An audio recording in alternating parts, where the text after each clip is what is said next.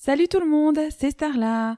Avant d'attaquer le quatrième épisode de La Chaumière, je voulais faire un petit point avec vous sur les soucis techniques qu'on rencontre depuis le début de l'enregistrement de ce podcast.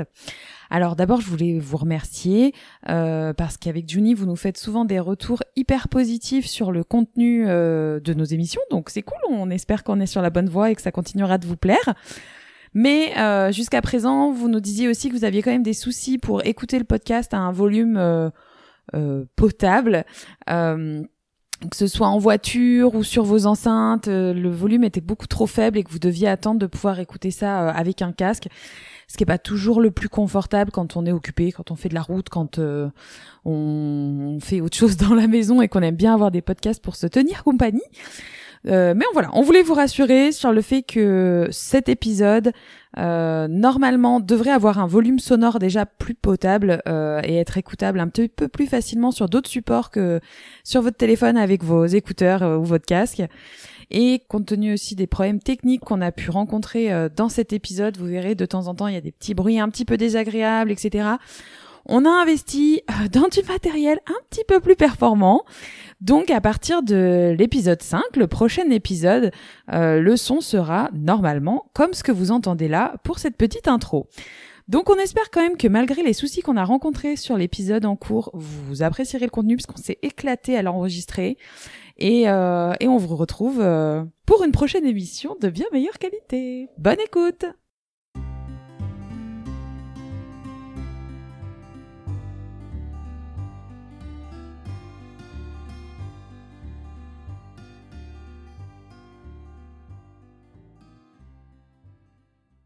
Bonjour, bienvenue sur La Chaumière, le podcast présenté par Juni et Starla. Bonjour. Je suis Starla. Je suis Juni. Aujourd'hui, euh, on va vous parler euh, de euh, séries télé. on s'est lancé des petits challenges de chercher des séries, des dessins animés qui parlent de, alors de sorcellerie dans, dans sa grande dans sa grande euh, signification, un petit peu de, mm. de, fantastique, un petit peu de, féerie. Euh, voilà. Et puis derrière, on va enchaîner avec euh, un petit moment de discussion, comme d'hab, avec Nick Starro, Solène, qui a une super page. Insta qui met en lien la cartomancie et la pop culture. Ça nous semblait bien de faire ça sur le même épisode. Ouais, grave parce que c'était plutôt cohérent. Euh, on parlera aussi à la fin de euh, la petite célébration d'Ostara, même si le podcast sortira après. Euh, ça vous permettra de savoir ce qu'on a prévu, comment on va mhm. célébrer ça de notre côté. et puis voilà. Je suis aujourd'hui chez Juni.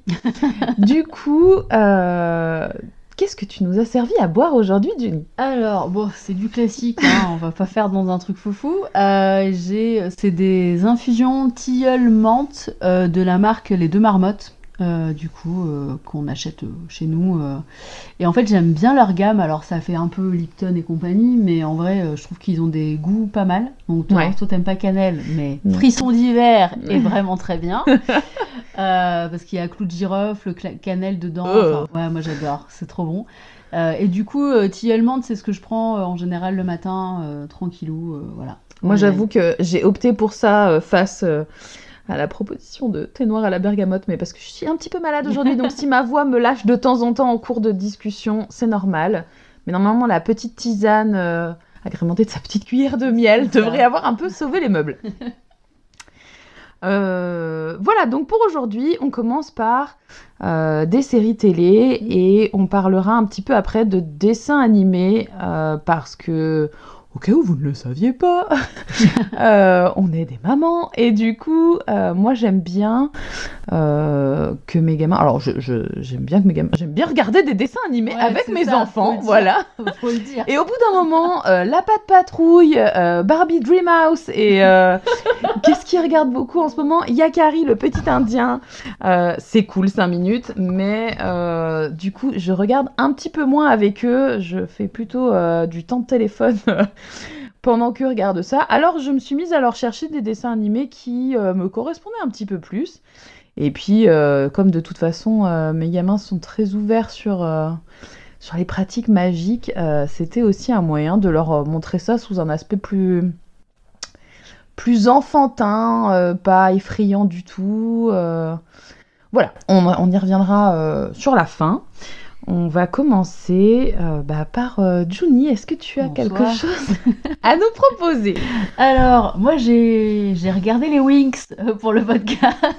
Voilà, pour préparer le podcast, on s'est choisi toutes les deux une série que l'autre n'avait pas le droit de regarder. Euh, je, je sais pas, c'était un peu la punition ou pas du coup? En vrai, alors au début, j'ai mis longtemps à la regarder, j'avoue, parce que j'arrivais pas, j'avais beaucoup de mal, j'avais beaucoup d'a priori. Et en fait, c'est pas si mal. D'accord. Au point que il me reste deux épisodes, je vais les terminer. Ce que je veux savoir. Alors, on m'a un peu spoilé, apparemment, euh, la fin, on sait pas tout. D'accord. Il y a une saison 2 qui va arriver. Je ne sais pas si je vais la regarder en fonction du cliffhanger qu'il y aura à la fin. Si c'est trop dur, euh, je regarderai peut-être la saison 2. En vrai, c'est pas mal. Alors, bon, même reproche qu'on fera pour Sabrina, mais les adolescents sont très mal écrits. Euh, les dialogues sont. euh, voilà. Alors, Euh, pour juste mettre en, en situation, moi les Winx, je sais que c'est parti d'un dessin animé, Oui, mais que j'ai pas regardé Voilà, parce que c'est pas trop ma génération, peut-être celle de mes petites sœurs à la limite. C'est des fées oui, qui sont ça. dans une école de fées. exactement. D'accord. Et l'école, alors je sais pas si c'est le cas dans le dessin animé, mais dans la série, est protégée du coup par un espèce de dôme invisible. Et voilà, Euh, ils sont un peu à l'écart de tout. Euh, alors pareil, le monde des fées, c'est il y a des royaumes, enfin il y a plein de trucs, c'est hyper euh, étendu comme univers, ça a l'air d'être hyper étendu. Et du coup, en gros, le plot là de donc c'est Destin les Wings, je sais plus ce que c'est exactement le titre, mais c'est ça. C'est qu'on suit l'histoire donc de Bloom, euh, qui est une fée du feu, mais qui à la base est humaine, donc ne devrait pas forcément avoir des pouvoirs. Euh, et en gros, euh, elle a intégré l'école parce que elle a foutu le face à baraque D'accord. et que elle, elle veut contrôler ses pouvoirs et qu'elle n'y arrive pas. En gros, c'est vraiment le héros type qui a des pouvoirs, qui les contrôle pas, etc. Et donc, elle est dans une chambrée avec d'autres nanas qui ont d'autres pouvoirs. Ça devient ses meilleurs amis. C'est bon, plus ou moins. Il y a Mhm. des voilà. Euh, mais en gros, voilà, je pense que ça part vraiment de la, du cœur du dessin animé, c'est ça. D'accord. Et donc, euh, euh, au-delà des frontières, on va dire, du dôme qui les protège, il y a une forêt. Dans la forêt, il y a des monstres qui s'appellent les brûlés et qui peuvent les tuer. Donc, ils n'ont pas le droit de sortir de ce dôme qui les protège. Et donc, il y a toute une histoire avec ça, etc. Je vais spoiler personne parce que c'est quand même cool à découvrir. Je m'attendais vraiment, vraiment à un truc pas regardable, euh, dans le sens où vraiment euh, j'avais un peu peur euh, de me taper des dialogues pourris et l'intérêt de l'histoire zéro, etc. En fait, c'est cool. C'est un peu comme Sabrina, voilà. C'est si je le vois pas, c'est pas grave, mais en vrai, j'ai pas passé un mauvais moment. Euh, tu vois, au point que je vais vouloir regarder la fin, donc c'est que ça allait. Les effets spéciaux sont vraiment cool. D'accord. Par contre, mon gros euh, point noir, on va dire, c'est que on ne voit rien pendant les combats, mais c'est horrible. Genre, Ah. c'est Gerbolande. Il y a une espèce d'effet de ça tourne autour des personnages. T'as envie de, je te jure, j'avais envie de vomir. Il y a un combat, j'avais la gerbe. Euh, je comprends pas. On ne voit rien. C'est euh, bon, épisode final de Game of Thrones, hein, clairement. Exactement. tu sais quoi, c'est ce que tu m'as dit quand on voit rien dans les combats, j'ai pensé à ça tout de suite. Non mais c'est ça, c'est je ne comprends pas parce qu'ils font des jolis effets spéciaux. En plus tout le long de la série c'est hyper beau. Ils pourraient faire des trucs moins dynamiques et plus- sympas. Je comprends pas cet effet de, vitesse dans les combats. C'est un peu genre Avengers et compagnie quoi. C'est tu ne sais pas. Il y a plein de gens, tu ne comprends pas d'où ça vient.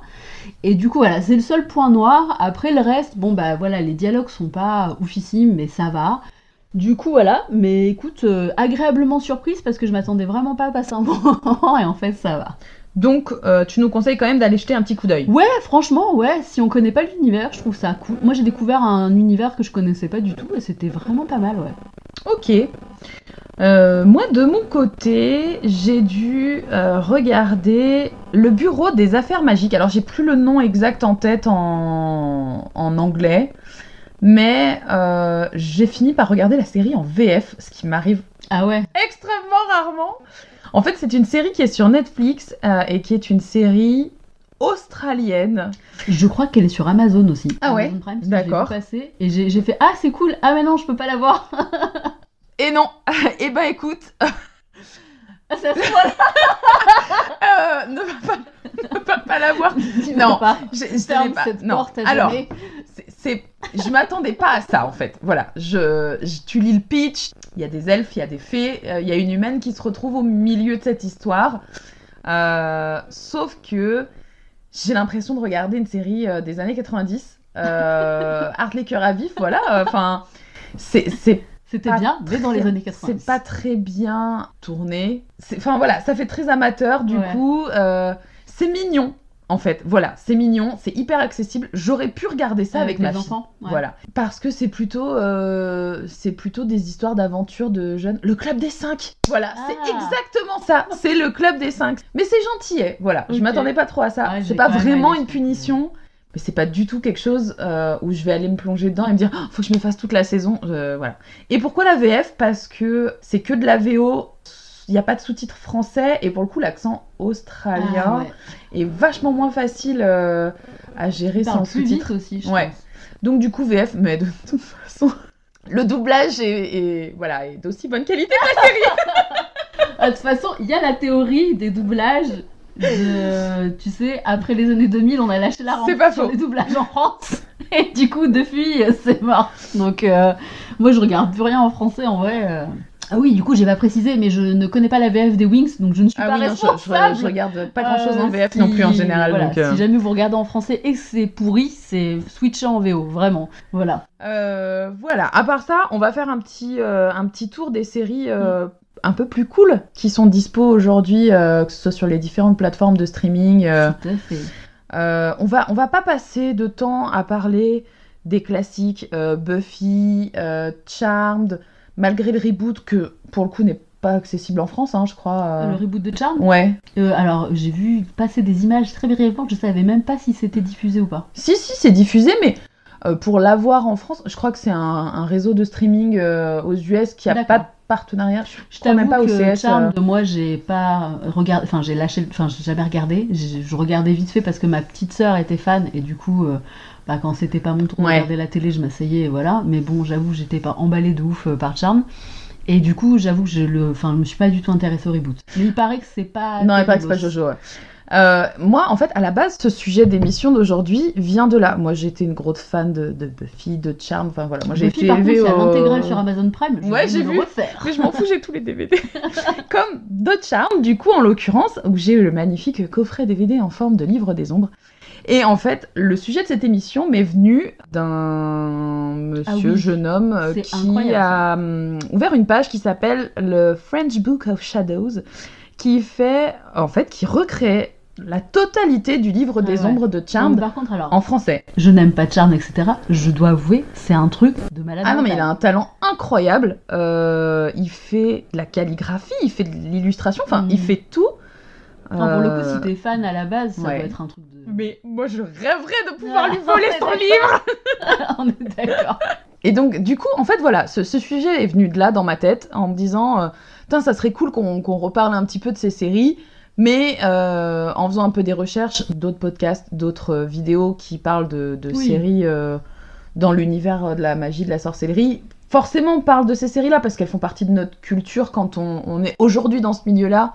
T'as peut-être pas regardé Charm, mais il y a forcément Buffy ou même les Oui, Sabrina l'apprentie sorcière. non, mais euh, euh, là, je t'annonce, il y a une série en cours de préparation sur Le Seigneur des Anneaux. Ah oui, non, mais d'accord. Je suis dans les starting blocks. Non, mais je te rassure, moi aussi. Je, Donc, je euh, gratte les infos, non, mois après mois. Mais bien sûr, oui, j'ai regardé euh, bah, Buffy, euh, de toute façon, bah, la trilogie du samedi soir, c'était notre génération, donc voilà. Euh, Buffy, je les ai mais poncés, euh, un nombre. J'ai même regardé Angel après, donc euh, c'est te dire à quel Ah, point j'ai poncé euh, l'univers de Buffy. Non, là, ça marchait plus. Euh, et puis oui, de toute façon, j'ai regardé, bah, je vois hein, ta liste, euh, je connais tous ces trucs, hein, euh, donc forcément, voilà. Après, c'est vrai que j'ai eu, euh, j'avais moins le côté effectivement euh, fantastique euh, sorcière. Ouais. J'étais plus heroic fantasy, donc moi j'avais des films aussi comme Willow par exemple. Enfin, Je suis trucs, sûre que tu regardais à fond les Xena et les de Hercule. ouf, de ouf, de ouf. Bon, Euh, en soi, je regardais aussi beaucoup, mais je pense que ça m'a moins marqué aujourd'hui Ah, parce que. Et après, on se demande pourquoi euh, l'univers gréco-romain est aussi présent dans ma tête. Je pense qu'il faudrait que j'aille faire une petite psychothérapie pour ça. Euh, mais oui, oui, c'était trop mon kiff. Enfin, vraiment. Et euh, du coup, voilà. Mais par contre, effectivement, ouais, Buffy, c'était un truc, euh, de... enfin, vraiment qui. Je loupais pas un épisode, je pense. Mm. Clairement. Eh ben, je sens qu'on va se faire des soirées. euh. Merci, c'est sur Disney, je crois. ou Amazon aussi, les deux. Je crois que les deux. ah ouais, Disney Ouais. Plus? Ah, j'ai pas vu. Moi, j'ai vu passer sur Amazon, euh, du coup, quand euh, bah, je regardais euh, Motherland. Et j'ai fait Ah, très bien, c'est dans ma liste. Euh, avant de revenir aux, aux séries, il y a aussi un très gros classique qui a subi son reboot en ce moment au niveau film. Pour le coup, c'est qu'il The Craft. Du coup? Le film? Ouais. Je pense. Mais je crois que c'est pareil, il est sorti sur une plateforme de Mais streaming De américaine. toute façon, Covid plus, euh, plus personne oui, non, ne va au sûr. cinéma. Je pense que ça sort En fait, au début, je l'avais mis sur la liste parce que je pensais même qu'ils en avaient fait une série de ce reboot euh, de The Craft. Ouais, en ouais. fait, là, en faisant mes petites recherches, j'ai vu qu'ils en avaient fait juste un film. Mm.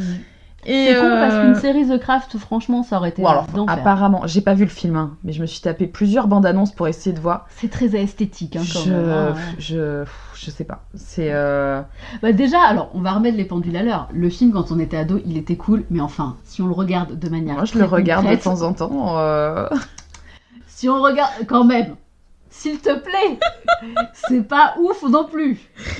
Ouais, c'est les années 90. Ah mais oui, mais complètement, mais ça on est d'accord. Mais nous, pour nous, c'était un truc extraordinaire, mais quand on le regarde maintenant avec des yeux d'adultes, on fait ok. Et vraiment, je... parce que là, enfin, de la bande-annonce que j'ai vue, on est d'accord que les dialogues c'est du copier-coller, que toute l'histoire c'est, enfin, c'est un reboot, genre euh, ils nous ont fait un- une Disney quoi. Non, je suis pas sûre parce que j'ai l'impression qu'à un moment donné dans la BO, euh, dans la bande annonce, ils sortent une photo euh, genre des anciennes. Ah, ah donc c'est assumé quand même que Ouais. du coup, ok. C'est genre Moi, j'avais 20 ans plus tard, on est les héritières quoi. J'ai envie- j'ai Ah, l'impression, je l'ai vu comme ça. C'est- Ok, d'accord. Bon, on va pas juger, on n'a pas vu le film. En Voilà. vrai, En tout ouais. cas, c'est très euh, Instagrammable. euh, Oui, mais c'est ça. hein. Voilà, on fait ton initiation dans une baignoire remplie de belles fleurs séchées. euh, Voilà, bon, euh, Alors- je n'irai pas le voir, je Ouais, pense. Même par curiosité, je, je pourrais pas. quand même plus dark, Ouais. quoi. hein. Enfin, Ah oui, c'est ça, ouais, ouais. Pour en revenir aux séries télé, Tout à fait. euh, on a commencé à parler rapidement de... de... Allez, on va commencer par Sabrina. Comme ça, c'est fait. Euh, Parce que... Non, mais parce que, pour le coup, Sabrina, moi aussi, ça faisait beaucoup partie des séries que j'ai De énormément regardées. Enfant, pré-ado, ado. Pour le coup, je les ai toutes regardées. Ça a duré longtemps, ouais, Sabrina. Même quand elle se barre, qu'elle va à la fac, Mm. qu'elle vit en coloc. C'est vrai. Vraiment, j'ai j'ai adoré cette série du début à la fin. Euh, quand ils ont annoncé qu'ils faisaient du coup cette série sur Netflix, j'étais ultra contente. Bah, moi, j'étais contente parce que les Archie Comics, je les connaissais pas. Bah, moi Et non du plus. coup, je me suis dit, ça va être une bonne occasion de découvrir en fait d'où part vraiment Sabrina. Et alors du coup, tu te rends compte que ça n'a aucun lien avec la série hyper teenager, Ouais. trop. euh, très édulcoré. coloré, quand même, ouais. euh. Ouais. Euh, coloré sauf Salem, hein, quand même, qui sortait un peu des dingueries. Hein, Oui. Les- Oui, mais en même temps, justement, il avait ce côté un peu euh, Ouais, je l'aimais trop. euh, salty. euh, De ouf.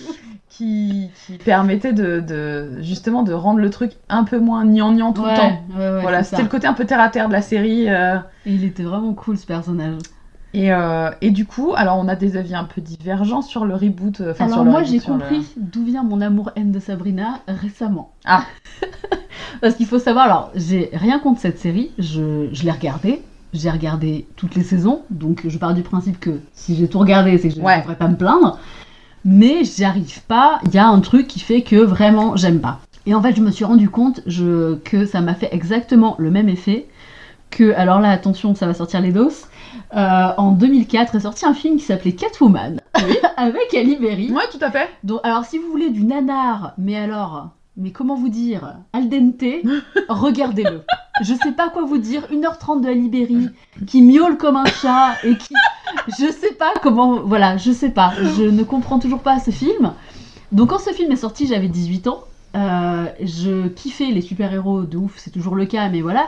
Catwoman, c'est un personnage hyper euh, puissant en termes Ouais. de féminité, de pouvoir et tout machin. Et vraiment, j'ai failli me barrer trois fois pendant le film. À 18 ans, tu sais, de conscientiser qu'on se fout de ta gueule, c'est chaud en tant que femme. hein. C'est chaud. Et en fait, je me suis dit, tout ce qu'on a à me vendre en tant que nana, c'est donc. Alors, le film est fait par un homme, hein, donc du coup, tout s'explique. Mais en gros, la meuf, donc, bah, imite un chat. J'ai pas d'autre. Oui, oui, oui. Elle miaule, elle ronronne. Enfin, bref, bon, c'est ridicule. Regardez, parce que juste pour ça, ça vaut le coup. Mais Enfin bon, Michelle Pfeiffer elle a aussi quand même beaucoup Michelle de... Pfeiffer, elle était trop. Enfin, vraiment, on peut pas comparer parce que. Non, non, mais d'accord, mais c'était pas non plus hyper valorisant. euh, ils la mettent beaucoup en avant. Je euh, suis d'accord ce sur, son physique et sur son côté un peu sexuel, mais par contre, Après, ouais. elle se bat contre des hommes. Euh. Alors, quand même, le plot de Catwoman 2004, euh, c'est donc Ali Berry qui devient Catwoman dans, pendant le film et qui se bat contre une femme euh, parce que du coup, l'industrie des cosmétiques, c'est des méchants. Ah, je me Voilà. rappelle plus. Du coup, il m'a pas marqué. Hein, Ah mais moi il m'a flingué ce film. C'est-à-dire je suis sortie de là, j'ai fait d'accord. Donc en fait c'est tout ce qu'on a à offrir aux jeunes femmes. Et du coup, qu'est-ce qui te. Et ben j'ai l'impression de retrouver ça un peu chez Sabrina en mode on vous vend quand même des trucs. En gros, ouais. Girl power. En fait j'ai l'impression que c'est écrit par des gens qui ne savent pas euh, ce qu'attendent les adolescents en termes de, de référents images. Tu vois ce que je veux Mm. dire? Les personnages adultes féminins sont hyper bien écrits. Oui. Ah. Franchement de. Moi, c'est ça qui m'a fait kiffer la série en Mais vrai. hein. oui, mais on est d'accord parce que bah, les trois, le trio, mais même après quand euh, toutes les sorcières arrivent, Oui. mais le trio de base, donc les deux tantes et euh, du coup Lilith. Lilith, mais elle pète, mais vraiment Ah, elle alors, pète moi, tout, mon elle défonce la série. Préféré. Bon, déjà, en tant que fan de Doctor les Who. euh, personnages adolescents féminins, je suis désolée, elles sont Ouais. insupportables. Ouais, je suis d'accord. Insupportables. Et moi à 16 ans, tu me mets en face de ça, je me dis mais allez vous faire foutre, vraiment, je suis scandalisée. Alors, même pour, pour te dire à quel point ce que tu me racontes me fait marrer, c'est euh, Jack Parker Oui, qui euh, s'est tapé un délire en story il y a quelques semaines parce que c'était l'anniversaire de la- l'actrice qui joue euh, Prudence. oui, d'accord. Euh, et l'actrice qui joue Sabrina a posté des photos en story pour lui souhaiter un joyeux anniversaire.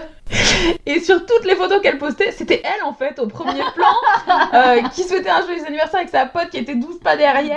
Dieu. Et c'était que, que des photos comme ça. Et je pense, quand j'en discutais avec mon mec en lui disant, moi autant j'aime beaucoup la série, autant le personnage de Sabrina, j'ai Ah ouais. vachement de mal. Il me dit, mais non, c'est écrit comme ça, oui, machin. ça on est d'accord. Je sais pas, je, je sais pas si aujourd'hui c'est pas euh, c'est pas ça justement l'adolescence. euh, J'en sais rien. Très mais vraiment pour le coup- égocentré, Alors euh. après, on est d'accord, là encore. Enfin, c'est une série pour ados. euh, on n'est pas, je pense, le public visé. Et encore que dernière Si. saison à fond les ballons, ils sont bien foutus de notre gueule. Mais, mais par contre, franchement, moi à 16 ans, j'avais- enfin ouais, j'aurais, tu vois, j'aurais plus kiffé les personnages euh, adultes Ado, que adolescents. toi en tant qu'adolescente Ouais. à l'époque, Ouais, ouais. eh ben je sais pas. J'ai beaucoup de mal à me À te projeter là maintenant. Ouais. euh, ouais. Faudrait qu'on demande à des ados. parce que euh, regarde aujourd'hui, on repart sur la première série Sabrina mm, mm. euh, que je regardais quand j'étais jeune et moins jeune. hein, du coup, je l'ai quand même regardé très longtemps. Oui, c'est donc vrai ça. Et je me suis toujours identifiée à Sabrina. Mon rêve, c'était d'être Sabrina, découvrir Ah que j'avais des pouvoirs à 16 ans. euh, Moi, J'avais raté la lettre d'Harry Potter à 12, donc à un moment donné, tu te dis, bon, bah peut-être qu'à 16, il va se passer quelque chose. Non, bon, toujours pas. Euh, mais ces tantes, pour moi, c'était euh, vraiment un peu les clowns de la série. Et, Moi, euh, je l'ai kiffé trop. et aujourd'hui, alors, tristesse infinie, euh, les épisodes de Sabrina, tu ne peux pas les trouver en DVD. En zone, euh, en zone euh, Oui, c'est zone française en 2, tout cas. Euh, tu peux très difficilement les trouver en streaming. Il n'y a aucune plateforme de streaming qui les met à dispo. Ça, c'est un peu con. Du coup, faut aller fouiner et chercher en, en, en streaming illégal. Et moi, j'aime pas bien ça. Dans que- l'illégalité Non, mais parce que du coup, moi, j'ai un téléphone portable et une télé, quoi. Donc, euh, Ouais, ouais, c'est- non, ça. et du coup, il passe sur Gulli. Euh, chaîne pour enfants. Je suis tombée pas. dessus par hasard. Ça a très mal vieilli. Euh, c'est beaucoup moins drôle à regarder. J'ai essayé du coup en me disant, euh, comme on y viendra plus tard, regarder avec ma fille en me disant bah voilà regarde c'est marrant machin. Trop mignon. Elle est peut-être trop jeune du coup. Euh, Oui, parce que nous, ça a commencé, on avait quoi, 12 ans? Oh peut-être pas, je sais pas. J'ai l'impression que j'étais peut-être un peu plus jeune. Mais peut-être que voilà vers 8-9 ans ça peut passer. Là elle a 5 ans, ça lui parle pas à part le chat qui cause qui l'a fait un peu marrer mais euh, pourtant il y a rien d'effrayant, il y a rien de Non, pour le Mais coup. voilà, ça lui parle pas. Et moi, quand je regarde, bah, je me fais chier. Sauf euh, quand il y a les tantes que je trouve euh, ultra cool. Ouais. Mais les deux, elles ont vraiment des personnalités qui sont vraiment Ah bah fun. ouais. euh. Moi, je les Donc, adorais. comme quoi, en grandissant, tu te rends compte que ta vision des personnages, elle change vraiment complètement. Oui, oui, aussi, j'imagine. Mais je, ouais. Alors, du coup, bon, mais j'ai, enfin, j'ai conscience que je me projette en tant qu'adulte aussi quand je la regarde, la série. Mais du coup, vraiment, elles sont insupportables. Euh, Enfin, Sabrina est insupportable. Les autres, ça Non, va à peu pas- près. moi, je trouve tous trop longs. Mais après. euh, mais, mais elles, vraiment, enfin, les dialogues sont pourris. Leurs leurs dialogues à eux ouais. sont nuls. Ouais, non, mais c'est sûr. Euh, Enfin, je, ça ne fait pas avancer l'histoire en fait. Enfin, il y a rien qui va. Par contre, l'univers, l'esthétique, enfin, tout est hyper beau dans cette série. Et puis pour le coup, moi, moi j'aime bien cette série parce qu'en plus, je trouve qu'elle est hyper euh, informée. Sur Ah ouais. les cultes, les mythes, Ouais, les rites. euh. Oui, ils sont pas allés, euh, voilà. Ils auraient pu aller juste à l'essentiel. Mm. Euh, Oui, non, Satan et merci, au On revoir. sent que oui, effectivement, ils ont quand même mis un minimum de connaissances dedans en se disant, on va quand même. Oui, c'est ça. T'as des choses. références Mm. euh, de la culture, de la sorcellerie, de l'histoire de la sûr. sorcellerie, de la même toute l'histoire de Lilith. Moi, c'est un personnage que j'ai beaucoup toujours aimé, Ouais. Lilith, et du coup, j'ai toujours cherché beaucoup d'infos euh, au niveau euh, alors est-ce que c'est la mère des vampires? Est-ce que c'est la Mm. première sorcière, etc. Et c'est des choses sur lesquelles j'étais tant vachement que femme, elle mais, touche beaucoup, je trouve, Oui. quand même par son histoire. mais du coup, on voit dans la série qu'il il parle un petit peu de tout ça. Ouais. Et c'est des choses qu'il faut aller chercher quand même à la base. Oui. Ils auraient pu aller au, au plus basique. Et, euh, et en fait, ils n'ont pas fait ça. Et j'ai trouvé ça cool là-dessus, comme Ouais. sans, sans- sans spoiler, mais sur la, la dernière et la dernière saison qu'on on, on parle de Hécate, Mm. etc. C'est pas des déesses qui sont forcément euh, très Et représentées. j'ai trouvé ça cool d'ailleurs qu'ils essayent pas de lui donner euh, une apparence humaine. Oui, aussi, c'est vrai, Je ouais. me suis dit, c'est bien joué de leur part Ouais. de faire ça, du coup, parce que c'est un personnage qui est quand même très mystérieux et qui est très personnel à chacun, en fait, comme déesse, je trouve. Et du coup, c'était très intelligent de leur part de ouais, de pas lui donner un corps, en fait, et que juste ça reste quelqu'un euh, de très vague, en fait. Ouais, ouais, Euh, bien sûr. Bah, un- Parce qu'on voit d'ailleurs qu'elle aide et qu'elle aide pas, que Oui. euh, voilà. Mais voilà, du coup, bon, après, vous le verrez au fur et à mesure, mais je suis toujours très bon public, moi. Oui, c'est vrai. Donc, euh, voilà, pour moi, cette série se regarde quand même avec grand plaisir. Il faut noter aussi qu'il y a quand même un espèce de gros, euh, gros truc de sororité pendant toute la série qui est quand même hyper prenant, hyper attachant, euh, enfin, notamment dans la dernière saison. Euh, où vraiment c'est des femmes qui, se, qui sont vraiment attachées les unes aux autres, euh, au-delà des liens familiaux qu'elles ont. euh, Mm. Enfin voilà, elles se trouvent. euh, Alors moi, au contraire, je trouve qu'ils ont essayé de mettre ça en avant, mais que ça l'est pas assez. Par exemple, toutes ces sorcières qui rejoignent le Ah Coven. bon, ça va pas assez on loin n'entend pour pas moi parler. non plus, en fait, elles sont là, mais c'est des Oui, figurantes, quoi. et je trouve ça un peu dommage. Mais euh, Mais euh, bon, après, euh, il y a une scène d'accouchement, je vais pas spoiler Oui. machin. franchement, cette scène, elle est mais juste d'enfer. Enfin, elle te met les. oui, mais du coup, moi, elle m'aurait plus touchée si justement on avait plus avant, conscience ouais, des, personnes qui se trouvent Ouais. autour, etc. Mais voilà, Mais ça se regarde, c'est gentil. Euh, c'est plus dark que clairement la première série, mais du coup ça correspond plus au public qui regardait Sabrina quand il était jeune. Ouais. Euh, ils ont essayé d'y faire euh, des petits clins d'œil. Si vous n'avez pas en regardé la fin, on, on vous en dira pas plus. Hmm. Mais pour ceux qui l'ont vu, c'était un clin d'œil qui m'a personnellement énormément déçu parce que je Bah, m'attendais à complètement autre chose. Mais il y a voilà, il y a un clin d'œil, il y a une conscience que les gens qui regardent ça, c'est des gens qui ont peut-être regardé la première série de Sabrina, Ils ont qui ont grandi, qui ont on évolué. peut pas leur enlever. Il y a de la recherche. Ça reste une série qui est ciblée peut-être pour les ados, mais du Mm. coup, moi, toutes les parties liées. C'est au- comme Riverdale en fait, c'est le même univers. Mais, mais du coup, que je, je euh, ne veux pas regarder. Enfin, clairement. Oui, oui, euh, non, bah, ça n'a rien à voir, on est d'accord, mais du coup, c'est les mêmes univers Archie Comics qui se chevauchent un peu. Oui, Et du coup, euh, c'est pour ça qu'on n'est pas la cible en fait, c'est que ça traite de problématiques adolescentes à la base. oui, mais du coup, je trouve qu'il y a ce côté un peu moitié-moitié. Oui. Qui fait que moi, j'ai pu euh, psychologiquement mettre de côté toutes les parties qui m'intéressaient Oui, pas bien sûr. pour euh, Oui, être parce qu'il y a des qui personnages m'intéresse, adultes en fait. qui sont présents Ouais. et, et travaillés pour le Ouais. coup. Donc euh, voilà.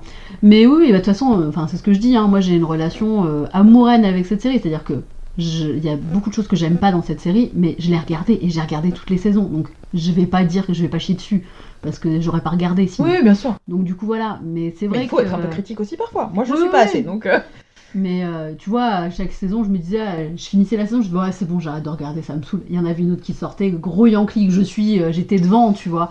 Mais voilà, parce que c'est quand même un univers qui est particulier, c'est... il y a un truc quand même, quoi. Hmm. Donc voilà. Euh, on reviendra sur Sabrina un petit peu plus tard, mais euh, je voulais qu'on parle aussi de la série euh, Motherland, oui. Fort Salem, qui est dispo sur Amazon Prime, qui est un- Oh un- une série euh, Amazon, hein, d'ailleurs, je ouais, crois, ouais. original, ouais. programme original, euh, qui m'a surpris parce que je n'avais pas entendu parler de la sortie de cette série. Quand elle est sortie, c'est sur un groupe Facebook que j'ai vu des nanas qui se la conseillaient. Du coup, je me suis lancée dedans avec mon mec en plus. Et en fait, on a accroché à fond tous les Mhm. deux. C'est une série qui est relativement courte, il y a 10 épisodes. Ouais, c'est ça. Euh, mais ils sont bon, longs, les épisodes, ils durent 50 minutes, Ouais. je crois. Une série qui est assez longue à regarder, assez complète parce qu'il se passe, euh, il se passe beaucoup de choses, moi je trouve, Mm. dedans. C'est un côté de la sorcellerie qu'on ne connaît pas, auquel on s'attend Ouais, non. pas en fait. Euh, pour faire le pitch, c'est une série qui montre si, au moment des procès des sorcières de Salem, au lieu de toutes les brûler, ils avaient décidé que finalement elles pouvaient être utiles euh, à l'armée américaine, hein, clairement. C'est ça.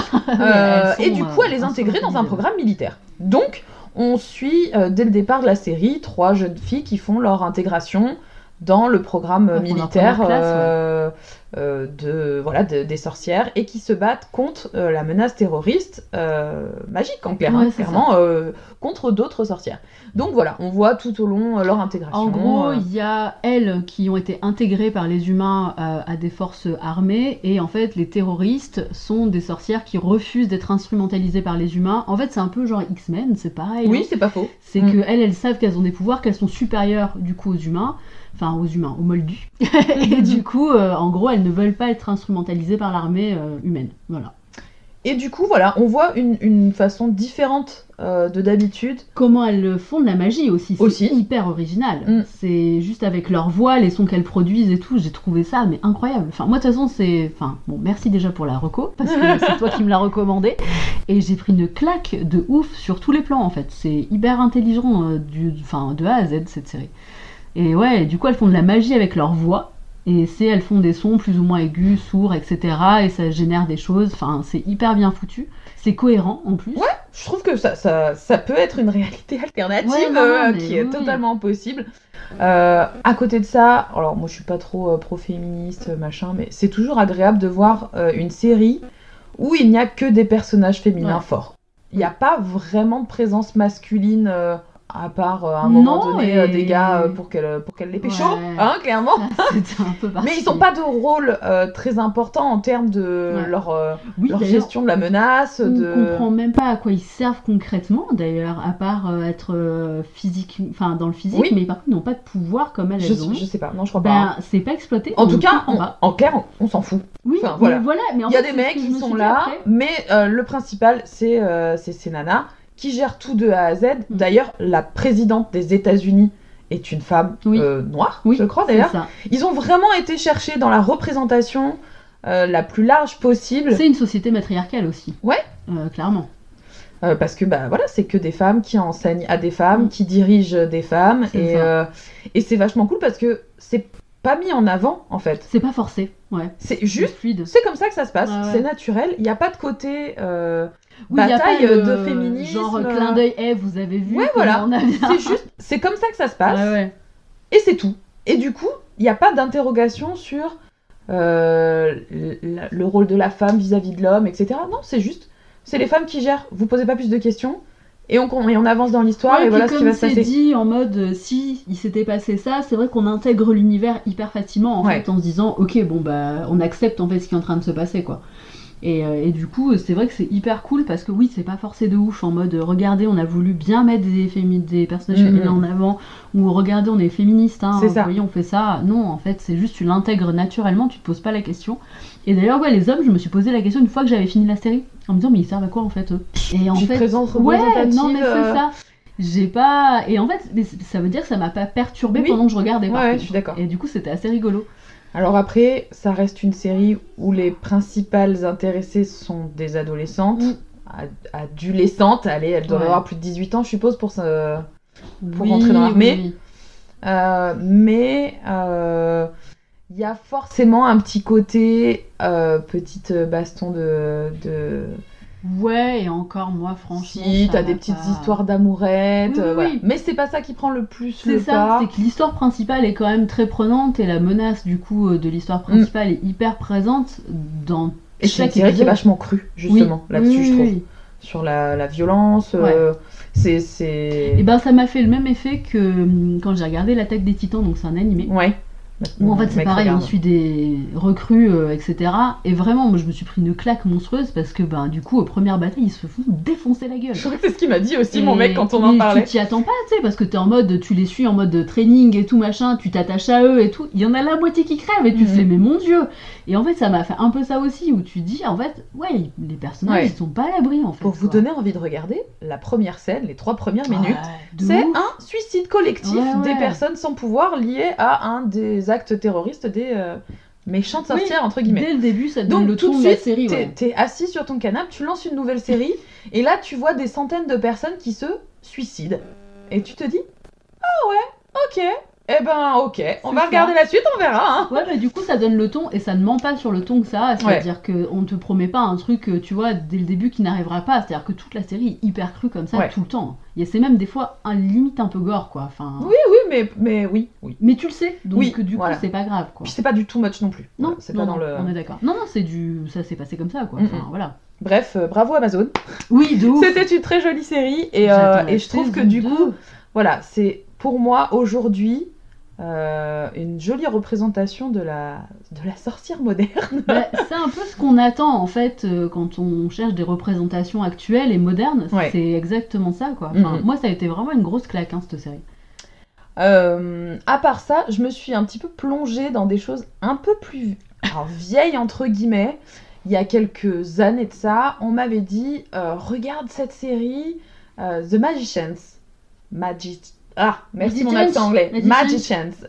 C'est une série qui est sortie, ça doit faire moins d'une dizaine d'années, je pense. D'accord. On m'a dit regarde si t'aimes Harry Potter, c'est une version Harry Potter plus adulte. D'accord. Donc tu suis un gars qui a entre 18 et 20 ans, je dirais, Mhm. euh, qui se retrouve euh, pareil euh, plongé dans un dans un univers où je crois qu'il y a une histoire un peu comme les Wings, il doit y avoir un dôme qui te permet de passer dans cette D'accord. Dans cette réalité, tu te retrouves dans une espèce de campus euh, étudiant euh, euh, d'apprentissage de la magie. Voilà. Et je me rappelle avoir regardé ça, j'ai pas voulu me relancer dedans avant le podcast parce que je me rappelle que je m'étais quand même fait bien chier. Mais euh, je trouve que c'est bien d'en parler. Euh, on voyait un peu de magie, un peu de sorcellerie, beaucoup de, de choses issues un peu du, du monde féerique. C'était pas mal, hein. Ouais. C'était pas mal. C'est juste que au bout de deux, trois saisons, je commençais à m'ennuyer parce que Ça tourne en rond. ça tourne en rond, mais euh, c'est distrayant parce que c'est une version euh, American Pie de la magie. Enfin, tu- non mais vraiment, tu vois des, Ouais, des décomplexé. jeunes sur un, sur un campus, Ouais, ouais. et du coup tu les vois faire la fête, tu les vois s'envoyer en l'air, tu vois ce que l'utilisation de la magie... non mais ça pourrait être Poudlard Ouais. en, en- après. Oui. Enfin tu vois, c'est ça, c'est que tu vois des, des jeunes livrés à eux-mêmes dans l'apprentissage de leur Ouais, pouvoir et de ce qu'ils peuvent en faire se droguer à la magie. Enfin, tu- vois Oui, ce genre ok. de- Ouais, d'aspect-là. ça, ça, ça plonge dans l'univers, mais largement, quoi. Oui. Euh, vous fiez pas aux images premières où on a l'impression que c'est un peu de la presti- prestidigitation parce que je crois que l'image principale c'est le gars euh, qui est en train de voler avec des cartes autour de lui. D'accord. Euh, clairement, ce côté prestidigitateur, je sais pas du tout pourquoi ils l'ont mis en avant parce que c'est pas du tout le, concept euh, de la série. Mais voilà, ça peut être euh, un truc sympa à regarder. À côté de ça, euh, on a une ancienne série aussi, mais pour le coup à laquelle j'ai pas du tout accroché, qui est sortie il y a quelques années aussi, qui s'appelait Salem, tout bêtement. Ah oui, ok. Vois. Euh, qui part euh, bah, qui parle des procès euh, Mhm. des sorcières de Salem je crois que tu pars d'un village Oui. tu vois la sorcière C'est ça. on me l'avait recommandé parce que c'est Manson qui faisait la musique du générique. Voilà. C'est pour ça que oui, j'en avais entendu parler aussi. J'ai regardé quelques épisodes. Mon meilleur ami avait adoré cette série. Du coup, il m'en parlait tout le temps. Donc je me suis dit, bon, vas-y, il faut que je me mette dedans. Et, et, et en fait, j'ai pas réussi à accrocher parce que euh, je, je trouvais que c'était très mou. En fait, très Ouais. mal joué, très mou. Et voilà, mais si vous avez regardé, si vous avez aimé, n'hésitez pas à nous le dire. On sait jamais. Peut-être Ouais. que ça me motivera à me relancer dedans. euh. Moi, à regarder parce que vraiment, pour le coup, la bande-annonce m'avait pas convaincue. Mais j'avais vraiment dû regarder que 3 ou 4 épisodes Ouais. et euh, moi j'ai un peu de mal à, à avancer dans une série si le début me met pas dedans en fait, tout de je suite. donc, euh, Et, et bien justement, on parlait pendant qu'on préparait ce, ce podcast du fait qu'il y a beaucoup de représentations de la sorcellerie euh, aux États-Unis. Mm. Clairement. Et en fait, on était tombés toutes les deux, euh, où j'avais dû te l'envoyer sur un article Oui. sur les sorcières dans le Tu sud-ouest, l'avais envoyé, ouais. euh, au Pays Basque. Pays Basque, ouais. Et euh, je l'avais trouvé super intéressant. On discute de ça. Et en même temps, je préparais le podcast. Du coup, je fouine un peu sur Netflix en tapant des mots-clés sorcière, magie, machin, Mhm. bidule. Et je suis tombée sur une série qui s'appelle Luna Nera, euh, la lune noire, Oui. qui est une série italienne. Ouais. Et pour le coup, je m'y attendais pas du tout. Il paraît qu'elle est cool, hein. Écoute, je me suis dit, allez, je vais lancer le premier épisode pour avoir un truc à dire là-dessus euh, pendant le podcast. Et j'ai eu un gros coup de cœur sur cette série. Alors j'ai regardé que les trois premiers ce jour-là, et puis j'ai pas eu l'occasion encore de me remettre dessus, mais je vais y aller euh, Ouais. sans aucune hésitation. Alors pareil, je l'ai mis en VF parce que Bah, la VO pour moi c'est une façon de, de Oui, oui. suivre sans suivre parce que j'ai mon anglais qui est fluide et Oui, du là, coup j'ai pas besoin de. rien. euh. Mais c'est pas ça, mais c'est surtout que t'es- tu peux pas regarder la série, je suis obligée de me concentrer sur les sous-titres. L'italien, moi ça me parle absolument pas quoi. Et c'est un peu dommage parce que je pense qu'on perd quand même ce côté euh, que les actrices ont parce que pour le Oui, coup le casting est et... énorme. Les actrices jouent hyper bien et, et du coup voilà avoir ce, ce côté où t'as leurs vraies intonations, mais du coup le doublage est, est plutôt euh, correct. Ouais, ouais. Voilà, on en revient quand même à des doublages pas trop dégueux Ça parfois. Euh, le pitch, c'est euh, les premières persécutions vis-à-vis des sorcières euh, en Italie Ouais, Il y a une grosse histoire en Italie en plus. hein. euh, et qui doit, qui doit être à peu près aux alentours des années 1700. hein, Mhm. donc ça reste très similaire au procès des sorcières de Salem. Et c'est vrai qu'on a beaucoup parlé des sorcières de Salem, et quand on commence à regarder sur le papier, dans les bouquins, etc., les persécutions de sorcières, il y en a eu beaucoup plus en Europe, en oui, fait. et puis Salem est pas le plus euh, meurtrier en Bah, plus. c'est vraiment l'Europe. Hein. Ouais, L'Italie, euh, l'Espagne, le Pays Basque, cette partie-là de la. France, euh, de, la France, de l'Europe. Et du coup, avoir cette représentation-là où on voit, on suit une descendante de sorcière qui retrouve un, un coven, entre guillemets, allez, on va dire ça. Un jeune homme qui fait des études de médecine, ce qui est assez rare à l'époque parce qu'en plus c'est un jeune homme de haute famille, j'ai l'impression, Mhm. Euh, et qui essaye de prouver que la sorcellerie n'existe pas, que c'est tout lié à la, médi- à la médecine, Ouais, à la médecine, science. ouais. Mm.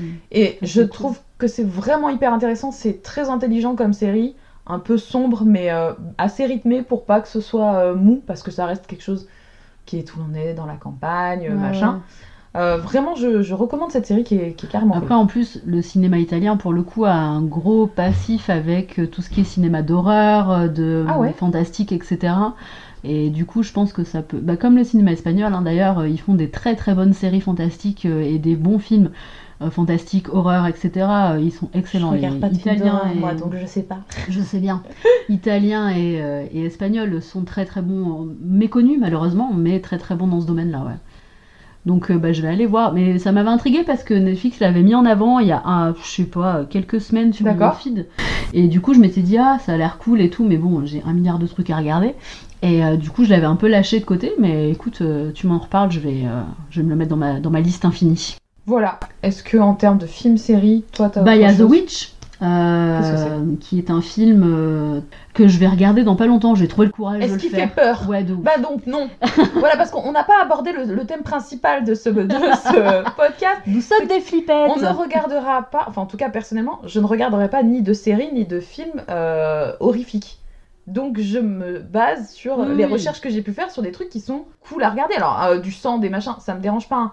Mais dès que ça fait flipper, dès que j'ai peur le soir d'être dans le noir Ouais, ouais, et qu'il y a la tête de la sorcière qui apparaît devant ma gueule, c'est pas C'est possible. cette ambiance-là. Non. Donc en fait, on suit une famille qui est chrétienne. Alors c'est en je ne sais pas combien. J'avoue, j'ai lu vite fait le résumé. Euh, mais c'est donc euh, un très, euh, c'est comment dire, c'est euh, très folklorique. Ça me, ça me fait penser un peu au cinéma d'Ari Aster avec euh, comment il s'appelle Midsommar. Euh, c'est des trucs qui te font très, très ancrés. Malaisant. Ouais, mais c'est au-delà de ça parce que je pense que ça fait vraiment flipper sa mère. Et en fait, du coup, c'est une famille catholique et euh, il leur arrive des choses et il y a un des garçons, je crois, qui se fait enlever ou etc. Enfin bref, et donc ça parle de sorcières. Et donc en fait, la famille commence un peu à s'accuser les uns les autres de sorcellerie. Enfin voilà. Donc ça a l'air intéressant pour le plot principal, a l'air hyper cool. C'est en plus une famille dans la campagne, euh, tu vois, à la Charline Gals. Enfin vraiment euh, le truc. euh, où, Rien euh, qu'elle m'en parle, j'ai des frissons sur les bras, c'est pas possible quoi. et donc voilà, donc moi ça m'intéresse pour le côté euh, déjà un peu historique Ouais, du non, mais je comprends, hein. et tout le côté un peu esthétique aussi du film qui a l'air Mhm. vraiment très cool. Donc voilà, ça m'a fait penser un peu à... Je sais que le réalisateur fait plein de films comme ça, un peu comme Ari Aster avec Midsommar, du coup des... Il est vachement sur le folklore, sur euh, ouais, tout ce qui est un peu euh, euh, sorcellerie, mais euh, très ancré dans, dans une région en particulier, etc. Voilà. Et euh, donc du coup voilà, donc euh, je vais euh, je vais regarder ça quand je retrouverai le courage, quand le soleil sera un peu plus présent dans nos vies et que je... Ouais, non, non, je comprends. hein. Après, par exemple, il y a. c'est une série Netflix aussi, je crois, qui vient de sortir, qui s'appelle Equinox, Oui, mais elle a l'air bien aussi. qui est une mais- série finlandaise ou Oui, suédoise, c'est ça. peut-être. Bah, c'est pareil, hein, l'horreur et tout ça. Ah ouais, non, mais ça tabasse. Mais moi, jamais je peux regarder de trucs comme ça. Ouais, ouais. Parce que voilà, cette série, tu lis le pitch, ça part euh, sur le paganisme en fait. ça te parle de. des équinoxes, Ouais, etc. Sauf que ça part tout de suite en couille, apparemment. Mais je pense que euh, Harry Astor, avec ses films, donc il parle de paganisme, mais euh, qui arrive à faire de l'horreur, en fait, vraiment en plein jour. Ça, c'est un truc, moi, Midsommar, il m'a défoncé ce film. Eh ben, écoute, j'ai mes des potes qui sont allés le voir. Euh, Il pote est- Sophie, ouais. qui l'a vu une première fois, qui retournait le voir avec Ouais, une autre pote, et qui m'ont dit on va retourner le voir une troisième fois, mais on te propose pas de venir avec nous, tu supporteras Ouais. pas. C'est très particulier, c'est hyper beau, mais de ouf. L'histoire, elle est envie de magnifique. le voir en plus, mais Non, l'histoire, elle est trop belle. peur. Il est magnifique, mais il arrive à te foutre la mort. Et je te jure, mais c'est un truc, moi j'ai pris une claque ciné- ciné- cinématographique parce que vraiment, il arrive à te faire peur alors qu'il fait jour. Et du coup, vraiment, j'ai jamais eu ça, tu sais, cette sensation de ma vie de me Ouais, dire. non, mais je comprends. Donc en fait, s'il y a du soleil, je peux avoir peur.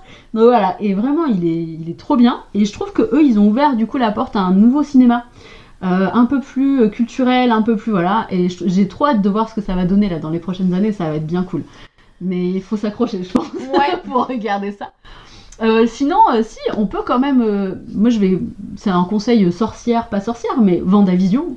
Euh, parle Mais un peu alors, mais complètement, j'ai fini la série hier soir. Alors, on le sait que dans les derniers épisodes, mais. Oui, voilà. du coup, euh, on parle de, de Chaos Magic. Voilà. Et euh, alors moi, c'est quelque chose que je connaissais pas avant qu'on en parle toutes les deux, parce que c'est quelque chose qui toi t'intéresse Ouais. vachement plus que Oui, moi.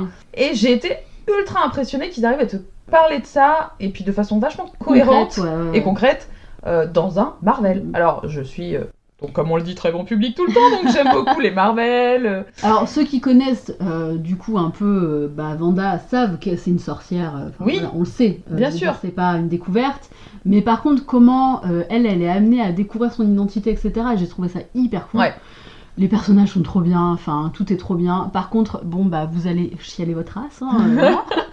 Euh, voilà. Mais sinon, c'est vraiment très. Son histoire est touchante en plus. Oui, complètement. qu'on soit dans Marvel ou pas, je trouve que c'est une histoire Ouais. euh, d'amour et de voilà qui ça résonne chez tout le monde. Si ça t'arrivait, tu ferais la même chose et tu le sais, et voilà. Donc, euh, mais je vous conseille vraiment, on passe un bon moment. Alors, faut s'accrocher sur les premiers épisodes parce que c'est tourné en mode un peu sitcom, années alors 50. moi j'adore, moi je suis très années Ouais. 50, euh, rétro, J'avoue, moi j'ai fait un donc peu du fois 1,5 x 2 à des moments. c'est vrai. Ah non, moi, on a lancé la série, au bout de 5 minutes, j'ai regardé mon mec, je lui ai dit j'adore, on ne change pas cette série. Oui, oui. mais, Après voilà, si vous aviez, ouais, si vous aviez aimé euh, Ma sorcière bien aimée, euh, Madame est servie, euh, des trucs comme ça, c'est exactement le mood. Euh, mais par contre, voilà. Voilà, tout le reste de la série est hyper cool, hyper. euh, Enfin, moi, ça m'a vachement euh, touché. Alors, j'aime l'univers Marvel. Voilà, je suis dedans depuis toute petite, donc évidemment que j'aime ce personnage. Mais même si vous connaissez pas et que vous êtes jamais intéressé, que vous en avez jamais vu un, la thématique de cette série est quand même bien particulière et bien personnelle. Complètement. Et je trouve qu'en fait, n'importe qui peut se mettre dedans. Oui. en vrai. Et puis bah, justement, si vous avez vu des Marvel et tout, c'est cool, il y a des clins d'œil à plein d'autres films. Mais on peut clairement se passer d'avoir vu tout ça Ouais, pour ouais. euh, je se trouve mettre que dans la série. l'histoire en fait de Vanda est universelle en fait dans sa manière d'être abordée, euh, c'est vraiment Mhm. touchant quoi. Donc du coup voilà, c'était mes recos, dernières recommandations. Très bien. Moi j'en ai une dernière euh, avant de passer au dessin animé. On va essayer d'aller un peu plus vite parce que c'est vrai que ça fait un petit moment qu'on pose, oui. mais c'est tellement intéressant comme sujet qu'on pourrait y passer des jours et des jours. Euh, on part sur un truc beaucoup plus chillax. Euh, il faut savoir que mon plus gros vice caché, c'est euh, les téléfilms de Noël. les téléfilms tout Est-ce que court. c'est vraiment caché? Non, c'est vrai, c'est totalement assumé en fait. Il y a, euh, je pense, pour les gens qui regardent un petit peu ce genre de choses, euh, une maison très connue qui s'appelle Hallmark Channel, qui est une chaîne, du coup, maintenant, qui ne fait que ça. Donc, c'est-à-dire que quand à Noël, vous regardez des téléfilms sur TF1, C'est tellement spécifique que tu connais des trucs. mais bien sûr, mais 90% des téléfilms de Noël viennent de chez Hallmark. Mon dieu. Allez, je prends encore deux secondes pour vous faire un petit pitch là-dessus. Je suis sûre que ça intéressera personne, mais j'ai besoin d'étaler ma science là-dessus. Hallmark Channel, c'est euh, quelque chose de très ancien. À la base, c'était des créateurs de cartes euh, de vœux. Si vous allez aujourd'hui acheter une carte de vœux, vous retournez derrière, il y a le petit logo Hallmark. C'est encore eux qui produisent 80% Du des coup cartes c'est de cohérent avec les films de Noël. Mais totalement. Et en fait, c'était euh, une entreprise qui appartenait à une famille euh, extrêmement catholique. Et du coup, petit à petit, ils ont fait des radios, ils ont fait des films, des séries, des machins. Aujourd'hui, c'est un empire euh, monumental qui prône les valeurs de la famille américaine. Enfin, clairement, ça reste très cliché, mais euh, ils montrent ce qu'ils attendent eux euh, d'une vie de famille américaine. Donc, on voit très rarement des gens euh, s'envoyer en l'air, par exemple. On voit rarement des gens divorcés, à la limite des personnes adultes qui se remarient, c'est parce qu'ils sont veufs, les pauvres. Ils ont diversifié un petit peu, ils ont plusieurs chaînes. Il y a Hallmark Mysteries sur laquelle ils font des séries un peu policières gentillettes. Euh, par exemple, j'aime beaucoup euh, leur téléfilm euh, issu d'une série de bouquins de Charlene Harris, la nana qui a écrit Les True Blood, qui a fait aussi une, euh, une série de bouquins euh, policières. Bref, ils en ont tiré euh, une série de téléfilms avec... euh, J'ai perdu son nom, la nana qui jouait dans La fête à la maison. euh, Laquelle? euh, la, la, la... Celle qui joue encore aujourd'hui. Enfin, quand euh, La Netflix, grande, ils ont fait le reboot, là. ou je sais pas quoi. Son Ouais, c'est ça. Bref, elle, du coup, elle fait euh, une enquêtrice, euh, Aurora. Euh, Ça lui va bien, genre j'ai- tu me diras. Et, et vraiment, c'est c'est très gentil. Voilà, si vous aimez les choses gentillettes, tout ce qui vient de chez Hallmark est This is cool. for you. Et on en vient à ça parce qu'ils ont une série euh, qui s'appelle Un soupçon de magie, C'est mignon euh, déjà, qui en anglais s'appelle The Good Witch. D'accord. qui vient à la base d'une série de téléfilms qu'ils ont commencé il y a un petit moment euh, et qu'ils ont transformé finalement en série télé qui est passée à un moment donné sur euh, M6 je pense euh, et qui est dispo dans son intégralité sur Netflix Mhm. actuellement et qui est avec au casting principal euh, alors une nana que moi je connaissais pas mais qui joue dans une série euh, fantastico euh, policière euh, bref euh, qui moi quand je vois son visage je vois que ce, que cette nana là et euh, le mec qui jouait euh, dans Desperate Housewives, euh, le mec de Terry Hatcher à la brune là, le plombier. euh, Ah oui, d'accord. Voilà, donc on voit tout de suite au niveau du casting que ça va forcément être quelque chose de très mignon, de très gentillet. Parles. Mais on suit cette nana qui est réputée pour être un petit peu la sorcière de leur petite ville. Ah oui, parce que bien sûr tous les films et toutes les séries Hallmark se passent dans la petite ville où tout le monde se connaît, où chacun a une très jolie maison, mais ils se retrouvent tous dans la petite rue principale du centre-ville parce qu'il y a le café, le machin, le bidule. Ça pourrait être le début d'un très bon Stephen King, mais ça démarre jamais, quoi. Non, ouais, si tu veux, ça. Mais en fait, ce que j'aime beaucoup dans cette série, c'est qu'il y a une vision très positive euh, de cette nana qu'on ne voit pas faire de magie, hein, mais qui utilise ce qui aujourd'hui, à la limite, s'assimile plus à nous, notre façon de pratiquer, qui va fêter les sabbats sans que ce soit dit, Mm. mais qui euh, organise toujours quelque chose pour les équinoxes, pour Samhain, pour euh, Noël, elle fait quelque chose avant pour fêter le solstice, etc. Et euh, qui a ouvert une boutique qui s'appelle Clochette, Grimoire et Chandelle, quelque chose comme ça, qui ne vend euh, que des, des objets qui sont faits main, des choses qu'elle fabrique elle-même avec des plantes, des mélanges de tisanes. Et du coup, on voit la mère de la ville qui vient tout le temps la voir, qui est vraiment le cliché euh, de la petite un peu rondouillarde, qui parle toujours beaucoup, euh, qui est toute euh, rigolote, que tout le monde aime, et qui se plaint toujours de quelque chose. Alors j'ai mal au dos, j'ai mal à la tête, Ouais. machin. Et qui a finalement tous les gens de cette ville ont pris l'habitude d'aller la consulter, elle, avant d'aller voir le médecin. Et du coup, son futur mec qui arrive dans la série, le mec de Desperate Housewives, là, arrive pour être le médecin de la petite ville. Donc ça commence comme ça, sur les petits clashs de « oui, mais les remèdes naturels, ça fait pas tout » et tout. Et puis finalement, au fur et à mesure, il s'ouvre vachement à ces remèdes naturels. Et c'est une façon, je trouve, et c'était pour moi étonnant justement de la part d'Almar qui prône des choses un peu Ouais, euh, c'est ce que j'allais dire. de mettre en avant euh, un personnage hyper positif, euh, féminin mais très autonome. C'est une, une Oui, nana dont elle quand elle parle de son passé, qui a, qui a traversé le monde, qui a été s'instruire auprès des médecines holistiques en. Asie, en Afrique, etc. A et qui est très ouverte, voilà, euh, qui est très ouverte sur le monde, qui est très intelligente, qui est très cultivée. Euh, alors, bah, bien sûr, hein, c'est des histoires d'amour, il y a des ados, il y a des, Oui, petites embrouilles, machin. Mais voilà, c'est une, une feel-good euh, Oui, série euh, que j'aime beaucoup et je trouve que ça correspondait un petit peu à ce qu'on voulait aussi mettre en avant aujourd'hui. Il n'y a pas de magie assumée, Oui, mais il y a un peu de ritualisation. c'est sous-jacent à chaque fois. Exactement. Mm. Euh, elle a avec sa famille une histoire d'intuition. Il y a une grosse histoire sur sa famille, voilà, qu'on suit, euh, qu'on découvre petit à petit.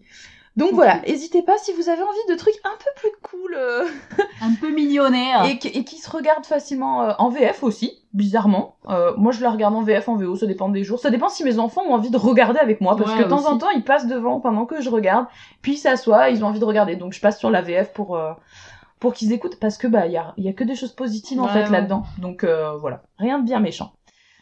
Voilà, on arrive quasiment à une heure, on n'a pas parlé de dessin animé. je vais quand même faire vite. Ouais, Euh. Johnny, toi tu as... Alors, ton ton moi, fiston, mon- il regarde pas trop ce genre de choses. Hein. Si, mais c'est pas. C'est pas pour les enfants À la base, je suis pas sûre. c'est pour ça, on regarde Adventure Times tous les deux. Ok. Et je le- n'ai jamais regardé, donc je sais pas du tout cool. s'il y a de la magie ou pas Euh, dedans. bah, en fait, c'est un monde magique. Euh, D'accord. La princesse Bu- Bubblegum euh, fait de la magie. Euh, et du coup, c'est que ça, c'est un univers magique et donc tout le monde fait de la magie, etc. C'est vraiment cool, mais euh, c'est, enfin, c'est pas, c'est pas que c'est pas pour les enfants, mais il y a, il y a des, Il y a des gros mots. il y a des- Non, alors Non. pas du tout. Mais par contre, il y a des épisodes un, peu- un peu malaisants. D'accord. Euh, c'est un humour un peu euh, second degré adulte, tu vois, un peu ironique, un peu machin.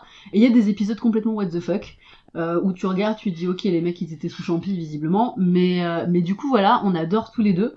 Et euh, je regardais je regarde un peu plus que lui je pense, mais euh, du coup voilà c'est très coloré très euh, ouais très pop très pétant. Euh, et euh, du coup on suit les aventures de Finn qui est un humain et Jack qui est un chien D'accord. voilà dans cet univers. Et, euh, et c'est hyper cool il y a plein de petites aventures etc donc voilà. D'accord. les épisodes d'Halloween sont hyper cool d'ailleurs Bah écoute, et ça, c'est sur une plateforme de streaming gratuite. Euh, Enfin, c'est sur Netflix, sur. Ok. Après, je Ok, sais non, non, mais très bien. Moi, j'avoue, j'ai toutes les plateformes de streaming, puisque j'ai un abonnement Amazon. Prime depuis très longtemps, et donc c'est cool de pouvoir en profiter pour la télé ouais, aussi. Disney Plus avec les gamins, c'était un peu une Mais- obligation. Oui, si, euh, Amazon, je pense qu'ils doivent faire, ouais. Ok, Mais bah j'irai jeter un coup d'œil alors. Ça marche. Euh, de mon côté, pour euh, les tout petits, on va commencer par ça, parce que bah du coup ma fille a découvert ça il y a de très nombreuses... 5 ans, mais euh, ça me paraît être il y a une éternité. Euh, dispo sur Netflix, on a les Super Mini Monstres. Ah, bah oui, mais regardez ça quand il était plus petit. Mais j'adore, je trouve ça, mais alors d'un mignon. monstre. C'est euh, des représentations des monstres euh, euh, de l'univers fantastique et majoritairement cinématographique. euh, Oui. Version euh, petit monstre cute. C'est des enfants. Des Funko Pop. euh, Oui, c'est vrai. C'est des petits corps Ouais. avec des grosses têtes. C'est ça. Euh, c'est des gamins qui, à la nuit tombée, se transforment dans leur identité de monstre. Leurs parents les amènent à l'école maternelle et ils Parce passent leurs la parents nuit. sont les monstres Oui, aussi, ouais. voilà. Euh, les parents les emmènent à l'école la nuit, en fait, et ils passent la nuit à apprendre euh, des trucs liés à l'école maternelle de base. Tu les vois faire des trucs euh, de la peinture, du comptage, etc. Mais voilà, de façon magique. On a euh, Frankenstein, on a euh, un Ouais. petit Dracula, Dracula. on a Mhm. une petite momie euh, version Cléopâtre que Mm. j'adore parce que ça fait Elle des années que je me déguise comme ça pour Halloween. En plus, du coup, quand je suis tombée dessus, je me suis dit, ah, c'est trop mignon. C'est vrai. Il y a un Euh, garou Il y a un loup-garou et il y a une petite sorcière. et il y a un et petit il- dragon aussi. Alors, je l'ai pas vu, mais il arrive peut-être après. Ont Ah, un peu ouais. arrêté de regarder maintenant, mais. Mais si, il y a une sorte de petit dragon avec sa maman dragon. D'accord. Alors, on a une sorcière classique Oui. et on a aussi une euh, petite sorcière vaudou. Oui. Euh, et du coup, je trouve ça très cool parce que c'est mignon. Il y a rien d'effrayant. Et pourtant, c'est des monstres qui de base sont censés faire peur, Ouais, ouais. mais comme ils sont amenés de façon, euh, c'est eux les enfants, c'est eux les personnages principaux de la série en fait. Euh, et ben les gamins regardent ça euh, avec plaisir et euh, et c'est hyper prenant en fait. Je trouve ça vraiment euh, hyper mignon. Il y a des épisodes d'Halloween, il y a des épisodes spéciaux. euh, voilà pour euh, laisser ton gamin regarder un dessin animé hyper coloré parce qu'il a envie de regarder un truc euh, Ouais, super cute. ça. Euh, et ben ça c'est cool. Euh, on a aussi euh, et ça c'est sur Amazon je crois. Euh, en fait on regardait à l'époque où on avait notre box qui nous avait filé Nickelodeon Junior. D'accord. Euh, ça s'appelle Le Petit Monde de Ben et Oli. Je connais pas du tout. C'est une série sur une petite fée et un petit elfe qui vivent dans la forêt. Euh, et en fait, la fée, bah, c'est la fille du roi, ils vivent dans le petit château. D'accord. Euh, et les elfes vivent dans un grand arbre dans la forêt et ils habitent tous dedans. C'est mignon. Et en fait, ils sont meilleurs copains, tous les deux. Et euh, voilà, tu vois leurs petites aventures, euh, tu vois le monde des elfes, le monde des fées, puis parfois ils se retrouvent euh, dans le monde humain. Alors c'est marrant, quand ils vont à la ferme, ils voient une poule et ils leur apprennent à l'école euh, la poule, mais la poule pour eux c'est un dinosaure quoi, elle est immense. bah tu ouais. vois, quand ils pondent un œuf, ah bah cool, on va pouvoir faire manger tout l'arbre de tous les de tous les elfes quoi. Et, euh, et c'était très mignon. Je suis même pas sûre que ce soit américain. Je me demande si c'est pas british comme ah, c'est série. possible. Ouais, c'est possible. Ils font pas mal de séries Ouais. comme ça. Euh, voilà pour deux séries pour les tout petits euh, que j'ai trouvé bien cool et que j'ai du coup pris vachement plaisir à regarder avec mes enfants quand ils optent pour ça au lieu de pas de patrouille que j'en peux plus de Parce voir. que t'as qu'on passe patrouille, je veux dire bon. Bah si tu veux, ma fille elle a commencé à aimer pas de patrouille très jeune, elle a Moi 5 j'ai ans. béni le jour où il a arrêté de regarder Mon Pat' fils Patrouille. derrière, il enchaîne là, c'est lui qui est sur la patte patrouille tout le temps. Donc euh, ça commence à devenir un peu lassant. Puis c'est toujours les mêmes épisodes, Oui, on se en boucle et en boucle. Désolée pour le poc qu'il y a pu y avoir sur le micro. Euh, voilà, du coup ma fille et mon fils d'ailleurs, j'ai essayé de les mettre au dessin animé Sabrina l'apprentie sorcière. Ah oui, c'est vrai. Pour en revenir là, ils ont essayé d'en faire euh, une série animée. Alors, euh, il y a quelques années, hein, maintenant, elle commence à Elle être un petit peu vieille. Pas trop mal en vrai. Ils ont détesté. Ah ouais? Mais vraiment, j'ai essayé euh, plusieurs fois, ça n'accroche pas. D'accord. Donc Sabrina, dessin animé, On gros passe. échec. Ma fille de 5 ans, elle, en ce moment, enfin depuis un petit moment maintenant, réclame un petit peu plus euh, des séries, qui va beaucoup mieux que des dessins animés. Euh, du coup, on a euh, trois petites séries sympas à regarder, qui sont faciles d'accès. Mhm. Euh, elle a commencé en fait en découvrant une série italienne, de nouveau, euh, qui est sur Netflix, euh, qui s'appelle Blanche et les sept nains, je crois, ou peut-être juste. Blanche. C'est une version de Blanche-Neige façon projetée aujourd'hui dans, dans, le, dans le monde réel. C'est-à-dire qu'en fait, cette petite fille est une descendante de Blanche-Neige, elle vit avec ses deux parents, qui sont extrêmement drôles, et elle vit avec bah, les sept nains, qui vivent chez elle. Qui squattent Euh, les, les héritiers du coup. euh, Peut-être. Alors qu'ils s'appellent pas comme les sept nains, euh, qui ont chacun leur leur pareil, leur particularité. T'en as un qui bouffe tout le temps, t'en as un qui fait des inventions. Euh, et ce qui est marrant, c'est que la série est filmée comme une série, mais que les sept nains sont euh, en 3D en fait et ils sont incrustés dans euh, l'image. Oui, c'est comme Alvin et les Chipmunks. euh, Oui, Ouais. le film, parce que du coup mes Oui. regardent beaucoup de dessins C'est animés vrai. là. Non, non, rien à voir. Euh, mais euh, mais du coup voilà où tu vois euh, bah, cette gamine dans son quotidien de jeune fille qui va à l'école qui a ses copains mais en même temps toutes les galères que ça lui occasionne d'avoir les sept Ouais, nains bah qui font ouais. des conneries qui ont des pouvoirs euh, magiques et qui du coup la mettent souvent dans la merde euh, en utilisant leurs pouvoirs à mauvais escient parce qu'ils sont un peu teubés et, euh, et en fait elle a commencé à regarder des séries télé en, en tombant là-dessus D'accord. euh, et le côté un peu conte de fées, un peu de magie, machin, elle a adoré et elle l'a regardé. Il y a qu'une seule saison malheureusement, qui fait euh, peut-être une quinzaine d'épisodes, D'accord. euh, mais ça se regarde tout seul. Et même toi en tant qu'adulte, bah en fait tu passes un bon Oui, moment. tu peux rester devant Ouais, tranquille. euh, complètement. On a, et là du coup, euh, c'est un petit peu moins ma cam, mais pourquoi pas. Amandine Malabule. Ah oui, sur Netflix. Oui, alors, quand ils ont mis en ligne Amandine Malabule avec grand espoir, avec ma frangine, on s'est dit Ah, trop cool, c'est la série qu'on regardait quand on était petite. Ah, mais non. Et non, pas du tout, ils en ont fait une espèce de reboot. Mm. Euh, ma fille a regardé quelques épisodes, elle a, elle a pas trop mal accroché, mais en fait, elle est peut-être encore petite, elle aime pas du tout les personnages qui l'effrayaient. Et du coup, la directrice euh, Ouais, bah, elle est flippante, l'a hein. fait flipper. Euh, mais à côté de ça, le côté la petite sorcière avec sa robe de sorcière Mm. euh, qui apprend à faire des tours et machin, elle aime bien. Moi, du coup, j'ai gardé ce côté certainement très nostalgique de celle que je regardais Ouais. petite avec ma sœur et euh, j'ai beaucoup de mal à aimer celle-là parce que je trouve qu'elle est moins bien. Bah, c'est autre chose, ouais, c'est sûr. Euh, mais voilà, pourquoi pas, peut-être euh, plus facile d'accès pour des enfants qui ont 7-8 ans. Mm. Mais, euh, mais voilà, c'est sympa à regarder. Et euh, merci Disney ⁇ j'ai pu faire découvrir à ma fille les sorciers de Waverly Place. Ah oui Mais alors, bon, moi je suis, Selena Gomez je, je suis très Disney euh, pour tout. Euh, J'aime les films Disney, les séries Disney, les dessins animés Disney. euh. Du coup, euh, ça m'a pas du tout choqué de lui faire voir cette série. En fait, en la regardant avec elle, je me rends compte qu'elle est peut-être un chouïa jeune. Ouais, elle est petite, ouais. Mais en fait, c'est hyper accessible. Il y a, y a pas de... Oui, C'est voilà. Disney, de toute façon. Bon, il y a rien d'effrayant comme Ouais, d'hab. Parce que c'est Disney. Euh, Il y a pas non plus de côté. Disney, ça pourrait être Hallmark Channel, hein. On est d'accord, il n'y a pas d'histoire d'amour. Ils Non. sexualisent pas euh, les trois ados, les trois jeunes qu'on voit quand même dans la série. Du coup, euh, pour elle, même si c'est des enfants qui sont plus grands qu'elle, Oui, oui, il y a une elle kiffe regarder. possible, ouais. Voilà. Elle kiffe regarder quand elle fait des bêtises euh, en utilisant ses pouvoirs et en faisant toujours n'importe quoi. Le plus petit des trois, d'ailleurs, doit pas être loin d'avoir son âge. Non, il est plus grand, je pense. série. Non, non, il, est plus grand. ouais. Ouais, je ouais. me rends pas compte, j'avoue. euh. Si, si, non, il doit avoir au moins 8-9 ans, je pense. hein. Ah oui, d'accord, ouais, quand même. Bah oui, parce que les deux grands, c'est des ados Oui, quand c'est même. des ados, ouais, t'as raison. Donc, euh, mais, mais pour le coup, voilà, euh, c'est gentillesse, c'est encore une autre façon de montrer la sorcellerie à tes gamins que ça peut être dans le quotidien. Moi, faut les faire rêver, les enfants. Ouais, ouais, non, mais en plus, euh, la, la série est cool, elle est drôle. c'est ça, c'est drôle, les parents sont Tu sais drôles. que tu peux laisser tes enfants devant sans grand problème. Exactement. quoi. Enfin, ça va. Voilà euh, que et ce qu'ils regardent de façon euh, générale euh, liée à, à- à l'univers euh, magique féerique. Euh, voilà, je l'avais déjà dit, mais nous on est très très euh, monde féerique elfique, euh, petit petit lutin. euh, donc là voilà, c'est c'est le printemps, on prépare notre petit jardin, on va remettre un peu les maisons de fées droites parce qu'avec la pluie elles ont un peu Ah, morflé, bah etc.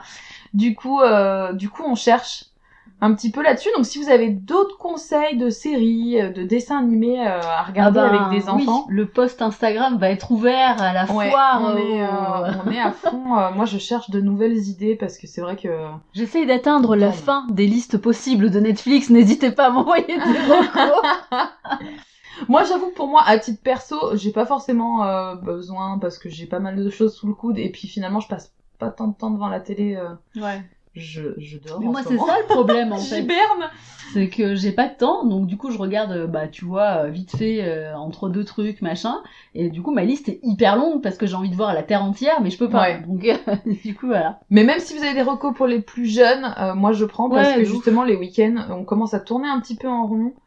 Euh, on regarde pas trop de dessins animés la semaine, mais par contre le week-end, j'avoue qu'on est euh, plutôt euh, bah ouais. petit déj devant la télé euh, jusqu'à midi et parfois on tire un peu, on mange devant la télé aussi le midi. Donc euh, une fois qu'on a fait euh, deux épisodes de Pat Patrouille, euh, deux épisodes de Barbie et euh, j'essaye de leur lancer des, des La matinée est longue. Ouais.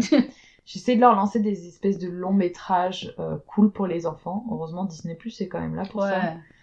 Là, on a regardé, euh, ce n'est pas du tout magique, mais euh, à nous quatre, Ah oui. Et, euh, et du coup, ça les a bien fait marrer. Donc, je pense que c'est ce genre de truc aujourd'hui. J'ai très envie de tenter un petit euh, Famille Adams, euh, Ah, le deuxième, ouais. celui où Oui, ils le sont au camp de vacances. ouais. Je me dis que c'est peut-être plus Mm. facile d'accès, mais j'ai vraiment peur que ça les fasse euh, encore un peu flipper, ne serait-ce que de voir la chose qui se balade. euh, Ouais. je sais pas. Donc, si vous avez des trucs un peu plus soft, euh, n'hésitez pas, je prends Oui, à nous, à nous conseiller, ce serait cool. Euh, voilà, je pense qu'on a fait un bon tour. J'espère que ça vous a intéressé. En tout cas, euh, moi j'ai adoré préparer cette émission Ouais, déjà. on pourrait tellement en parler pendant Ouais. des heures, c'est horrible. Préparer l'émission, c'était cool. En parler à deux, c'était Ouais. mieux que par message quand on préparait le Mais truc. en fait, on a fait une émission sur ce que nos, nos messages quotidiens euh, les seraient. C'est hein. ça. Et puis, bah, si on peut avoir des retours de votre part là-dessus, euh, n'hésitez pas. On vous mettra une petite liste Oui. de ce qu'on a cité. Euh, on vous mettra aussi le lien euh, du super artiste qui fait le livre des ombres euh, Grave. pour aller voir sa page Ouais, parce que c'est vraiment cool. impressionnant. Ouais. Et voilà, on passe euh, à un petit moment de discussion euh, accompagné de Nick Starro. Euh, du coup, on accueille aujourd'hui avec nous Solène de sa page Nix Tarot sur Insta, euh, qui propose des tirages euh, de tarot assimilés à la euh, pop culture. On va dire ça euh, grossièrement parlant. Oui, ça c'est ça. Est-ce que tu peux présenter un petit peu ton activité euh?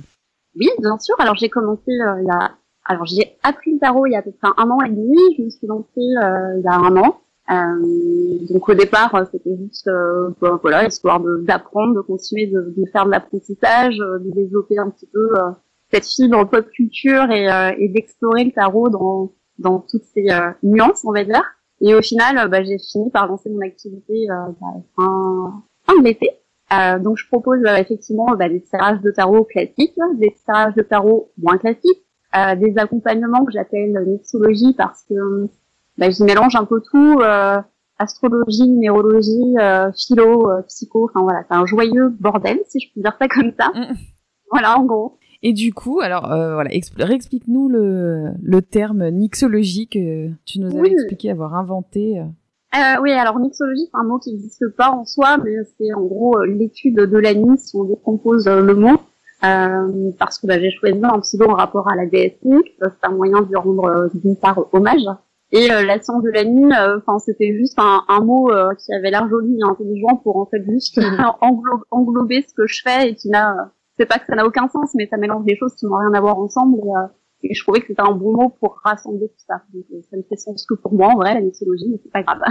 Et est-ce que la déesse Nyx fait partie de ta pratique euh, quotidienne du coup? Alors au départ non, parce que j'avais euh, comment dire, j'avais vraiment un, un ersatz de spiritualité quand j'ai commencé. J'étais très Mhm. loin du, du rapport aux divinités, etc. Ça fait pas du tout partie de ma pratique. C'est juste que j'étais attirée par elle sans vraiment savoir pourquoi. Enfin parce que bon voilà tout ce qui est euh, caché, la nuit, la lune, euh, puis le fait que ce soit la fille du chaos. Enfin voilà, je me retrouvais dans, dans pas mal de choses par rapport à elle, mais c'était euh, Mhm. on va dire c'est un nom d'emprunt un peu innocent et bon bah au fur et à mesure j'ai compris que c'était pas si innocent, innocent que ça et mon rapport mon rapport à elle a un petit peu changé. Il n'y a pas encore de dévotion pour elle, mais je pense que ça va pas tarder. tu l'aperçois en tout cas différemment avec le temps, du coup. Ouais, ouais, ouais. Mon rapport aux divinités a un peu, enfin, la spiritualité tout court a carrément changé en un an, donc. oui, bah comme nous tous, je pense. Ouais. ça évolue assez rapidement et puis c'est fluctuant en fait oui aussi, c'est ça, mais on met un peu le pied dans la porte en mode bon bah moi je suis juste là pour regarder, puis en fait c'est ça. On, se fait retourner la tronche et voilà quoi. Oh, et puis de toute façon c'est en constante évolution. L'année prochaine tu feras peut-être encore différemment et l'année d'après ah, encore. Hein, c'est évident et c'est génial. Et du coup, euh, donc sur ta page, en majorité, tu as quand même euh, beaucoup de tirages qui sont en lien avec la pop culture, beaucoup avec la musique. Et donc, euh, grâce à, tes tirages, tu, tu, assimiles un petit peu des cartes à des artistes. Oui. Ça t'a permis euh, de... Tu disais dans tes, souvent dans tes posts que ça t'a permis d'appréhender plus facilement euh, certaines significations de cartes, etc. Ouais, tout à fait. Bah, j'ai commencé par apprendre le tarot avec Jodorowsky, qui est quand même un gros, un gros patapou avec. Euh, Effectivement. Ouais. Hyper traduit, etc. C'est hyper intéressant. Hein, J'adore cet aspect du tarot. Maintenant, euh, moi, pour l'apprentissage, je suis un peu que j'ai besoin de choses euh, simples, faciles et, et claires. Donc, euh, le meilleur moyen pour moi, c'était d'associer les, bah, les cartes de tarot à des choses que je connaissais dans la vraie vie, comme la musique, c'est ma passion et accessoirement mon autre taf, parce que je suis journaliste pour un magazine de musique. Voilà, c'était, euh, c'était, enfin, c'est des ponts qui sont faciles pour moi à faire et qui me permettent en tout cas d'évoluer euh, et de mieux comprendre certaines arcanes. Et, donc, et ça t'est venu euh, comme ça. Euh, ah bah tiens, cette carte-là me fait penser euh, à telle chose et du coup, pour moi, c'est assimilable à telle chanson ou tel artiste. C'est venu d'une discussion avec ma meilleure amie qui, elle, est une sorcière, on va dire, confirmée, qui, qui m'a parlé du, du pop panthéon. Euh, donc du fait de dans ces rituels ou dans ces actes magiques euh, de, de faire des, des avec la pop culture parce que dans la pop culture il y a, il y a des symboles euh, et voilà le, le, enfin, le pouvoir du symbole est quand même crucial on va dire euh, dans, dans la magie euh, et en fait en voulant faire mon propre pop panthéon je, bah, voilà très vite je me suis dit ah mais oui mais en fait c'est possible de faire ça aussi avec le tarot et j'ai fait bah, j'ai fait le point entre les deux comme ça je trouve ça super cool. Enfin, c'est, c'est quelque chose que je connaissais pas du tout. Euh, j'ai une approche vachement plus traditionnelle euh, ouais. des lectures de, de, de tarot, d'oracle. Moi, je, suis plus euh, oracle, mais même euh, s'il y a plein de, de, jeux et de choses différentes, je vais plutôt quand même m'orienter vers des choses traditionnelles. Et c'est vrai que alors on voit aujourd'hui des jeux qui sortent, euh, le tarot Harry Potter, le tarot Charles, oui. mais euh, j'irai pas m'y diriger euh, naturellement. Et du coup, ta façon de faire, en fait, avec finalement des cartes qui sont traditionnelles, bah ça permet de les assimiler quand même à cet aspect pop culture sans. Bah c'est plus personnel, je trouve, que d'aller acheter un jeu oui, vraiment et à un truc en particulier. Ouais, et puis ce que fait Solène, c'est intéressant parce que ça permet aussi d'apprendre les cartes plus facilement, je trouve. Euh, une fois qu'on a lu les définitions, c'est hyper, enfin, 78 cartes à apprendre, c'est un peu indigeste quand même parfois. Et, euh, et, puis en plus, si on se tire les cartes qu'à soi, on va pas tomber sur certaines cartes forcément.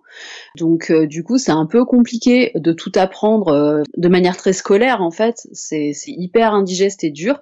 Et en fait, de faire cet exercice, de prendre son jeu et de se dire, ok, telle carte, elle veut dire ça. À quoi est-ce que je peux l'assimiler dans ma vie, à quel film, à quelle parole de chanson? Et en fait, ça nous c'est des bons moyens mémotechniques, je trouve, pour assimiler le, on va dire l'identité de la carte carrément. Puis en plus, quand tu commences le tarot, c'est vrai qu'il y a une aura euh, quasi mystique qui se dégage du truc. Et on se dit, oulala, euh, je tombe sur quelque chose d'hyper, euh, d'hyper sacré, etc. Et évidemment qu'il y a le, il y a l'aspect sacré du tarot. On va pas, voilà, on va pas cracher là-dessus, mais euh, il y a des ponts à faire avec le quotidien. Et, et je trouve que pour, bah, pour ceux que ça pourrait effrayer d'apprendre 70 cartes par cœur, bah, c'est possible de se dire il y a, y a, un moyen différent d'aller vers l'apprentissage. Et du coup, je propose aussi des ateliers tarot où je personnifie les cartes en fait en mode bah voilà telle carte tel arcane il a tel caractère euh, telle qualité telle nuance comme une personne peut avoir des nuances. Et du coup on en vient à pouvoir faire des ponts entre les gens qu'on connaît entre la belle-mère chiante entre, enfin, voilà. Donc euh, au final c'est euh, ouais, au final, je sais pas, pour moi, euh, démystifier quelque part le tarot et le simplifier, je trouve ça important, mais quand même, je trouve ça aussi tout, tout aussi important de, de, enfin, de connaître en tout cas l'aspect traditionnel, historique, euh, religieux, enfin, enfin d'aller, euh, d'aller explorer aussi ce, ce côté-là, quoi.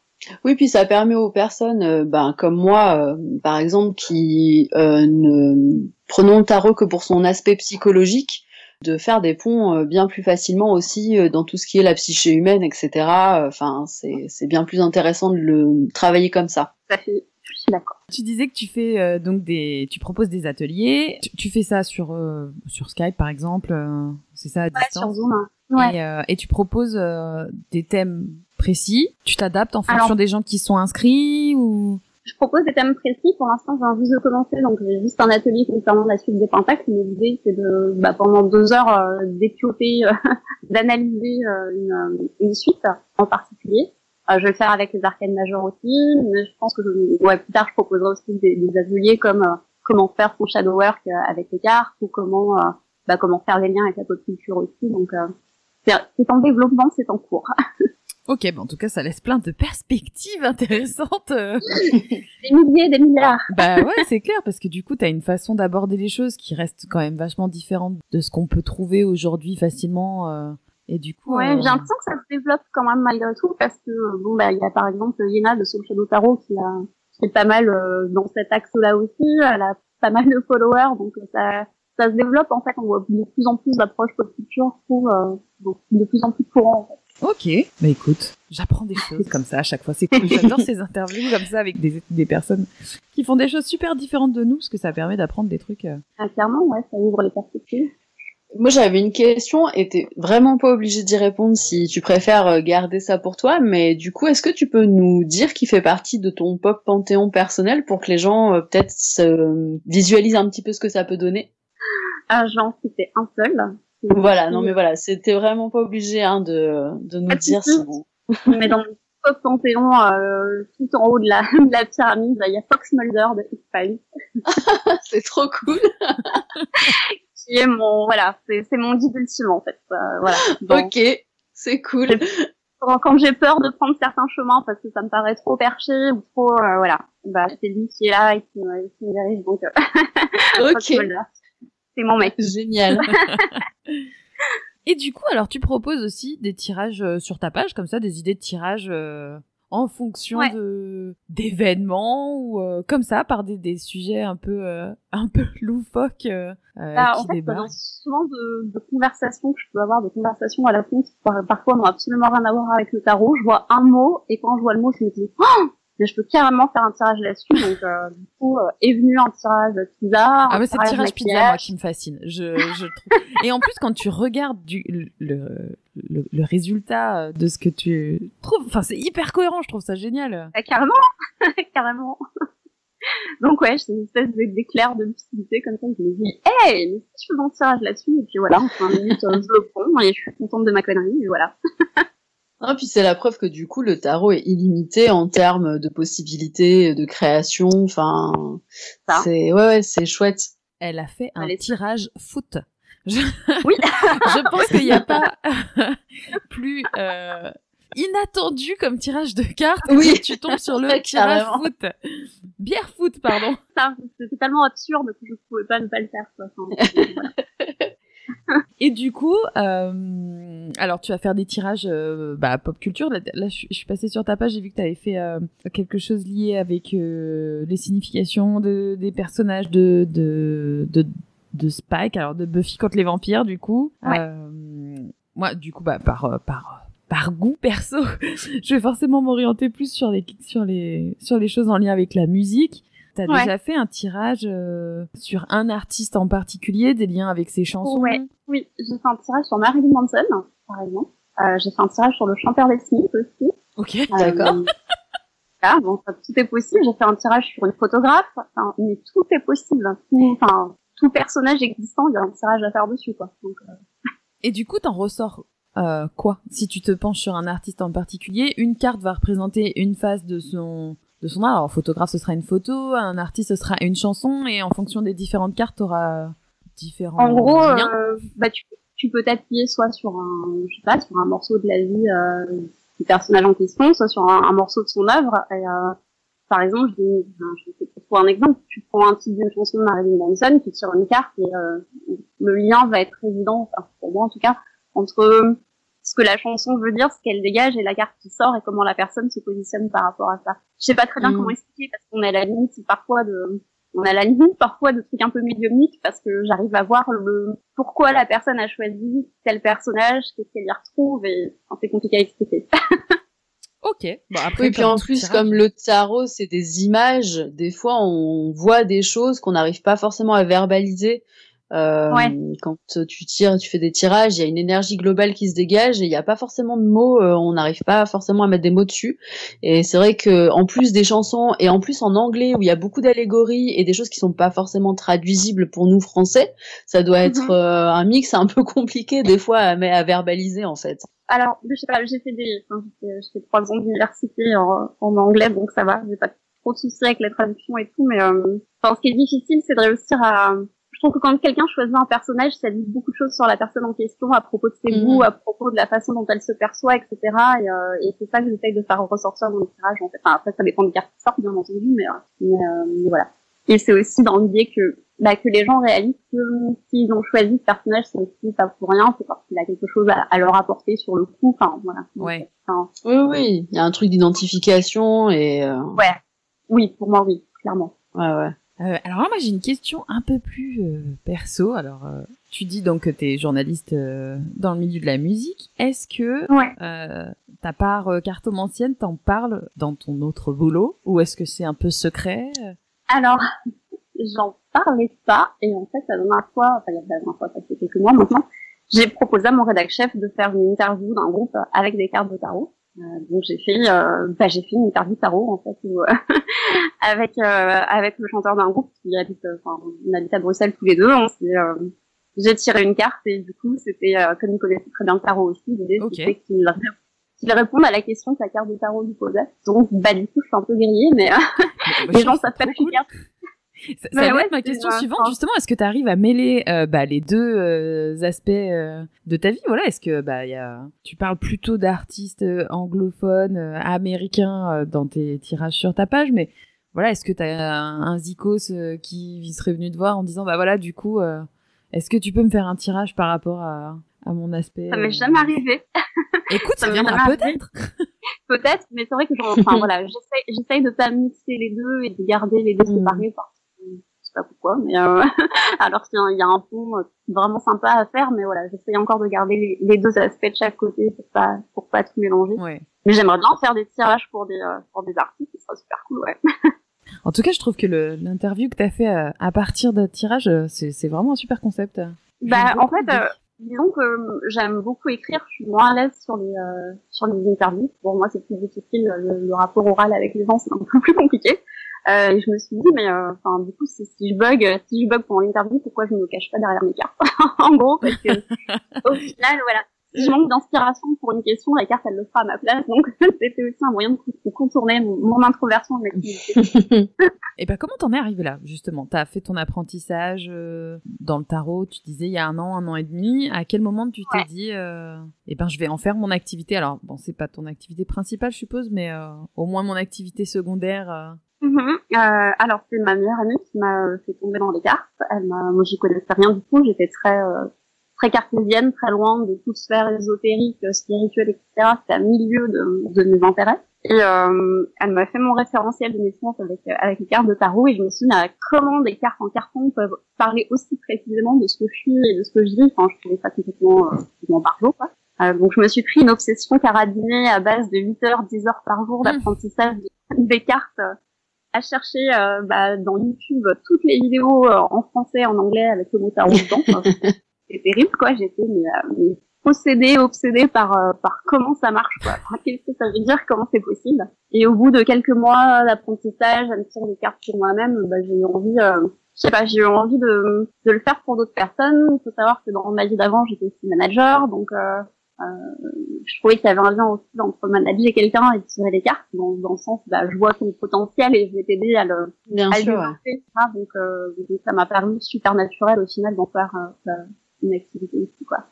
Oui, puis quand ça devient vraiment un truc qui nous passionne et qu'on veut vraiment fouiller et chercher, c'est très euh, frustrant d'être limité qu'à soi au bout d'un moment. Ouais.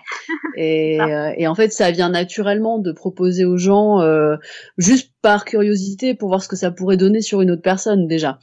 Et Bah puis ouais, après, euh, une- fois qu'on voit que ça tombe juste aussi, la synchronicité, etc. Du coup, on a envie de le faire à plein de monde pour euh, pour comprendre Ah. comment ça fonctionne, quoi. ça. Puis la passion, puis le, le plaisir de tirer les cartes, quoi. Ouais. C'est ça. Avec, euh, Mhm. de creuser avec quelqu'un pour trouver ses blocages, comment, enfin, je sais pas, c'est passionnant à faire. Puis il y a cette sensation d'aider l'autre aussi, qui est quand même super cool. Enfin, Il y a un Donc, truc voilà. euh, très gratifiant, ouais. Quand euh, tu termines un tirage pour quelqu'un, euh, c'est un truc de fou, ouais. carrément. Et tu gardes une trace écrite de tous tes tirages d'ailleurs? Que je fais pour moi-même. hein. Ouais, ou même pour les autres? Pour les autres, euh, ceux qui sont liés à la pop culture, oui, je les garde, euh, je les fais à l'écrit, je les garde à l'écrit. Euh, les autres, non, ce que je fais en, en live, euh, enfin, sur Skype, quoi, je, euh, je garde pas de traces. Les miens, je les note tous. Enfin, je journal beaucoup euh, mes tirages de tarot, donc euh, comme ça, ça me permet aussi de revérifier euh, un peu plus tard qu'est-ce qui était, euh, bah, qu'est-ce qui était juste, qu'est-ce qui était pertinent, etc. Donc, euh, Ouais, bah Donc, justement, t'es déjà parti euh, très très en arrière sur tes tirages perso. T'as vu une différence dans ta façon de. Ah oui. ah c'est plus pareil, ouais. Ouais, ouais, il y avait un côté euh, bah, presque scolaire, c'est normal Ouais. au début.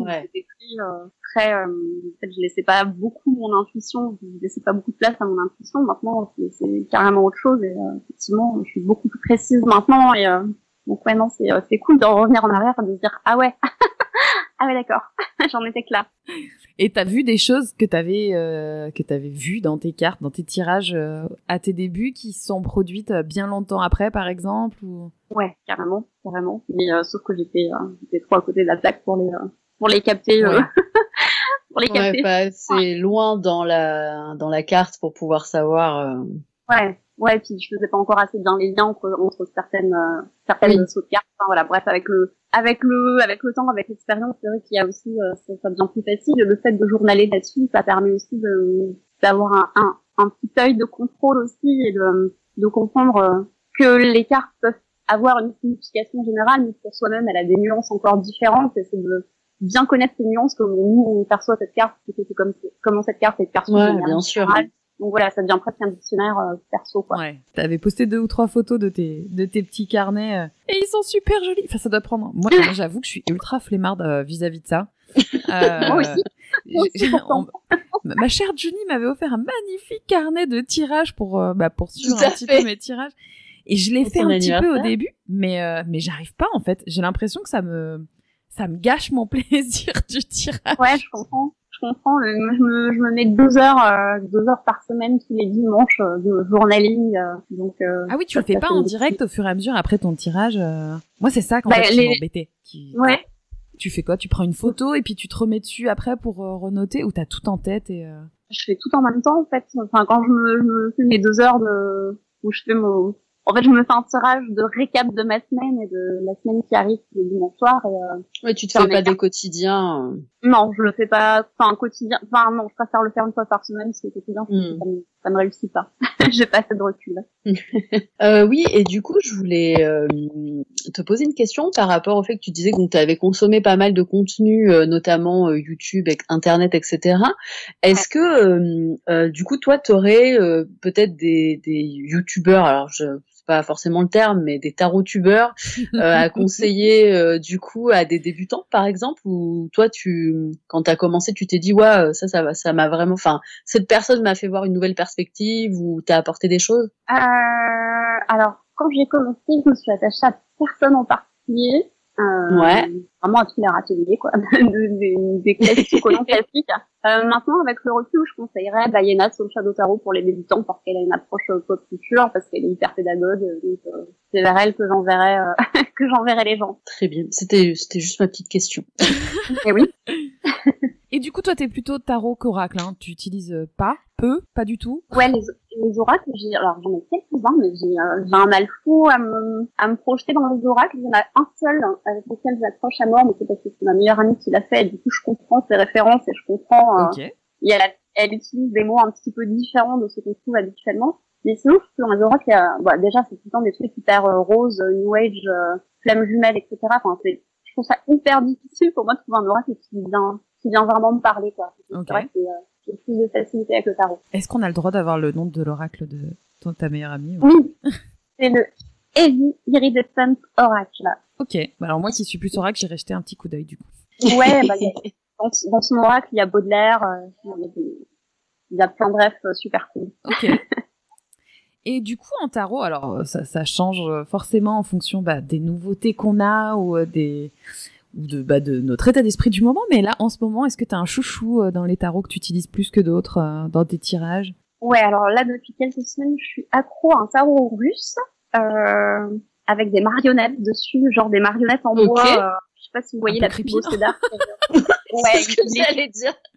Il est un peu chelou, alors il est très enfantin et à la fois vachement creepy. Euh, donc, Un ouais, peu angoissant sur les bords. comment dire, de prime abord, il a l'air vraiment mignon, hein, mais c'est vrai que quand on s'attarde, on se dit putain, c'est vrai que c'est chelou quand même. Mais donc ouais, c'est un donc il s'appelle le Puppet Theater Tarot. Ok. Euh, donc c'est c'est un tarot russe ou ukrainien ou je sais pas quoi. Donc euh, voilà, je sais pas, j'ai craqué dessus. Sinon il y a le Saki Saki un petit tarot qui est un tarot en paix entre guillemets, c'est un tarot qu'une créatrice avait fait. Euh, et en fait elle s'est foirée sur une euh, elle en avait produit euh, quelques-uns qui sont sortis tout verts, tout bizarres. Enfin, elle les avait mis à la poubelle. Euh, puis elle les a récupérés pour les mettre en vente. Et au final, celui-là aussi, il est bien creepy. Enfin, en fait, je crois que j'aime bien les tarots creepy. j'aime bien les tarots chelous. en fait. Ouais, voilà, je suis en train de les tricoter en même temps. Ouais, il est tout vert, il est tout bizarre. euh, les personnages, ils ont pas de tête. On dirait des, un- on dirait un, il ressemble à des, à des dessins d'un enfant de 5 ans qui serait un peu psychopathe. Voilà, pour, pour les résumer. Eh bien, Ça vous bonsoir. Ça fait envie ou pas? Alors pas trop Non, moi, j'avoue. je vais aller les checker quand même parce que du coup, euh, je, ouais, j'aime bien euh, sortir d'imagerie un peu classique aussi et voir ce que les autres ont à proposer en termes de projection euh, d'images. Toujours intéressant du coup de voir des trucs un peu hors, euh, enfin pas communs quoi. Ouais, c'est clair. Hors cadre, ça donne des, enfin, C'est ça. Je trouve que le fait d'avoir plusieurs tarots différents aussi, euh, ça, ça permet de comprendre comment chaque auteur peut voir euh, et traduire une carte. Et, euh, Oui. ça, ça offre des nuances et c'est toujours intéressant, je trouve. Hmm. Ah tiens, j'ai une question qui me vient comme ça. Oui. Il en faut flash. Euh, qu'est-ce qu'est-ce que tu aimes écouter euh, Est-ce que tu écoutes de la musique justement pendant que tu fais tes tirages? Alors pas pas ceux en ligne, je suppose, parce qu'il faut quand même que tu puisses entendre la personne. Mais quand t'es euh, pour toi toute seule euh, ou que tu fais des choses à distance, Oui. est-ce que t'aimes écouter de la musique? Pas du tout. Est-ce que t'écoutes des choses en lien justement avec les tirages que tu peux faire, du rock Pas du tout. J'ai- En fait, j'écoute de la musique quasi tout le temps. Euh, sauf quand je suis effectivement en consultation avec quelqu'un. Sinon, le reste du temps, j'écris avec de la musique, euh, je tiens mes cartes avec de la musique, je bosse en musique constamment, donc euh, oui. Et j'écoute, euh, ça dépend en fait. Je mets pas de, pas d'album spécifique ou de genre spécifique, euh, sauf si j'ai envie de faire vraiment un tirage où où j'ai envie de vraiment lâcher prise. Je peux éventuellement mettre de l'ambiance et des trucs un peu rituels, un bus, voilà. Mais mais sinon, ouais, ouais, j'écoute de la musique constamment. en fait. C'est une obsession. Ah, oh, ça, j'en doute pas une seconde pour le coup. J'écoute euh, beaucoup de musique tout le temps, mais c'est vrai que quand euh, euh, quand je fais des tirages, euh, j'écoute des choses qui n'ont rien à voir avec ce que j'écoute euh, habituellement. Ah oui, comme quoi? Que t'as comme euh, Eh ben alors Ouais, je pareil, cherche hein. sur Spotify euh, des playlists. euh, Bon moi je suis très euh, musique celtique quand j'ai besoin de me focus sur quelque chose. Donc euh, voilà tu cherches euh, des trucs à la con, euh, pagan, celtic music, des trucs comme ça. Et en fait ça m'apaise vachement. En fait tout bêtement je pense que si j'écoute des choses que j'écoute dans mon quotidien, je vais avoir envie de chanter et je vais perdre ma con ma ma concentration. C'est sûr. Euh, moi, c'est pareil, c'est que j'ai du mal à me concentrer du coup sur ce que je suis en train de faire parce que bah ouais, je pense aux paroles de la chanson ou en général, c'est comme toi, j'écoute euh, quelque chose qui n'a pas de rapport avec ce que j'écoute d'habitude ou pas, en tout cas pas de paroles, pas de juste de la musique. Ouais, je comprends. J'ai j'ai aucun mal à me déconnecter en fait de, de ce qui est en train de se passer dans la pièce. Donc, euh, si j'ai pas envie que la musique me dérange, euh, bah, elle me dérange pas quoi. je sais pas comment dire. J'arrive à me déconnecter Ah, en tout cas cool. de ce moment. C'est c'est c'est cool d'arriver euh, Euh, rester ouais. concentré sur ce que tu fais en gardant derrière euh, de la musique qui va forcément euh, Grave. t'influencer et te parler, mais sans que tu arrives à te couper de ton truc et te mettre à chanter et à danser dans ta chambre, dans ton bureau. Tu peux danser en tirant les cartes, hein, c'est pas exclu. Alors, je pense que il faudrait que j'essaye. Je le fais, et je vous, tiens au courant. je vous tiens au courant de comment ça marche. À mon avis, c'est la merde, mais, euh, mais je veux bien tenter l'expérience pour la science. On n'a pas dit que la disposition des cartes serait cohé- cohérente. Ouais, On a juste dit qu'on peut le faire. je pense qu'on peut. Il y a moyen. Ok, bah écoute, euh, je pense qu'on a fait un petit peu le tour du nid. Est-ce que tu as d'autres euh, questions comme ça qui te viendraient comme moi? Non, moi, j'ai pas plus de questions. On a... Non, non, on a bien fait le tour, ouais. Bah, très bien. Est-ce que, euh, juste euh, comme, alors comme à chaque fois, j'oublie de poser la question en début de discussion, je la pose à la fin. Est-ce que tu bois quelque chose pendant qu'on discute? Et si oui, qu'est-ce que tu bois? Oui, alors je bois du thé. Euh, c'est un thé qui vient d'une boutique qui est en bas de chez moi. Un mélange de réglisse, pomme, gingembre. Et c'est une tuerie euh, pas possible. Voilà. Eh ben, c'est très bien. Merci beaucoup euh, du temps que tu nous as accordé, de cette Merci, Solène. qui était hyper sympa. Avec plaisir. Euh, on, on rebasculera bien sûr le lien euh, de ta page euh, sur la page du podcast pour que les gens aillent voir parce que pour le coup c'est vraiment une approche euh, ultra différente de ce que, en tout cas moi ce que j'ai l'habitude de voir et que je trouve euh, ultra fun. Donc voilà, j'ai hâte de voir ce que tu nous réserves dans les mois à venir. Mais moi aussi. On se retrouve pour cette troisième partie euh, pour parler du sabbat d'Ostara qui sera passé quand on aura euh, lancé l'émission, mais qui n'est pas encore passé pendant qu'on enregistre. Euh, donc du coup, là, on va parler un petit peu de ce qu'on a prévu de faire rapidement, hein, parce que ça va pas durer non plus une heure, mais rapidement ce qu'on a prévu de faire et, et puis du coup comment on va le fêter, etc. Du coup, vous, Mademoiselle Starla, comment avez-vous préparé tout ça? Eh ben, on est en plein dedans, puisqu'Ostara arrive à la fin de cette euh, semaine. Ouais. Euh, alors, en fonction, c'est le 20, le 21. Euh, moi, j'ai décidé de fêter Ostara sur toute la semaine. On ne sait pas la date, alors on fait tout. Non, mais parce que voilà, je trouve que pour le coup, euh, préparer le printemps, Oui. c'est un truc familial qui qui permet en fait de faire plein de choses différentes, Mm. plein d'activités avec les enfants, sans les enfants. Et du coup, bah, j'avais envie de, de mêler tout ça. Euh, mes gamins sont très euh, excités à l'approche de Pâques. Mhm. euh, parce que, alors pas pour le côté religieux, mais pour le côté lapin de Pâques qui lance des chocolats dans le jardin. Oh, sans blague. Du coup, c'est une façon un peu aussi de les faire patienter parce qu'on fait pas mal de préparatifs cette semaine. On va décorer un petit peu la maison. on va faire beaucoup de jardinage. On a acheté des plantes euh, pour euh, pour ré- réaménager certains petits coins dans notre jardin. euh, euh, du coup, voilà, là c'est prévu pour mercredi après-midi. Comme il n'y a pas école, on va mettre nos gants de jardin et puis on va aller creuser des trous pour planter ce qu'on a ce qu'on a acheté. On a des petits nichoirs à, à oiseaux qu'on doit monter Trop et peindre. Euh, du coup, qui sont vachement impatients de peindre. Ça fait 15 jours qu'ils sont à la maison, qu'ils les regardent en disant Quand est-ce qu'on peint les maisons des oiseaux? Donc euh, ça, c'est prévu pour ce week-end. Euh, on a aussi euh, alors des boules de graisse pour nourrir les Ah oiseaux bah oui. qu'on va répandre un petit peu dans notre jardin. Il faut qu'on réfléchisse à différents endroits où les mettre pour qu'ils puissent bah, en fait voir les oiseaux Mm. venir les manger. Donc pas trop au fond du jardin pour qu'on puisse regarder. Malheureusement, il fait encore pas toujours très chaud la Ouais. journée, donc on peut pas aller s'installer et attendre que ça se passe. Au début, je voulais qu'on les fabrique nous-mêmes, en fait. Et puis, j'ai pris conscience qu'à 3 et 5 ans, en fait, c'est moi qui allais me taper tout le boulot, ah oui, oui, ça c'est que sûr. ça allait foutre un bordel monstre. Et du coup, on a une petite jardinerie à côté de chez nous, et ils en ont fait eux-mêmes euh, sur place. Et du coup, ils les vendaient euh, là en ce moment. Donc, euh, je me suis dit, écoute, elles sont clean, tu regardes Oui, ce qu'il y a oui. dedans, elles sont, elles sont bien faites. C'est plus marrant pour eux, je pense, d'aller les installer dans le jardin. Ah oui, que de les fabriquer. C'est chiant de ouf. Euh, oh, je pense que Non mais on quand aimera t'es gamin, Ouais. tu vois. D'ici un an ou deux, ils pourront le faire eux-mêmes, le mien, il est plus âgé et, Et ça le saoule. Ah ouais. Lui, ce qu'il aime, c'est mettre euh, du coup le mélange dans les moules. Ouais. Mais C'est tout, ça s'arrête là. Ouais. Tout le reste avant, après, ça ne Nettoyage, pas. tout ça. Ah non. Bon. Donc, euh, donc voilà où on s'en tient. Euh, j'ai aussi euh, mon gentil mari qui me qui me cède son bar pour les pour les deux prochaines semaines euh, pour que je puisse installer un petit hôtel d'Ostara cool. euh, que en général alors j'ai jamais d'hôtel permanent chez moi Mm. euh, parce que pour plein de raisons différentes mais j'aime bien en mettre un le jour des sabbats en général euh, qui reste un jour deux jours Là, on s'est dit qu'en fait, toutes les décos qu'on allait installer pour ce week-end, on allait les laisser jusqu'au lundi de Pâques, en fait. Ah, c'est cool.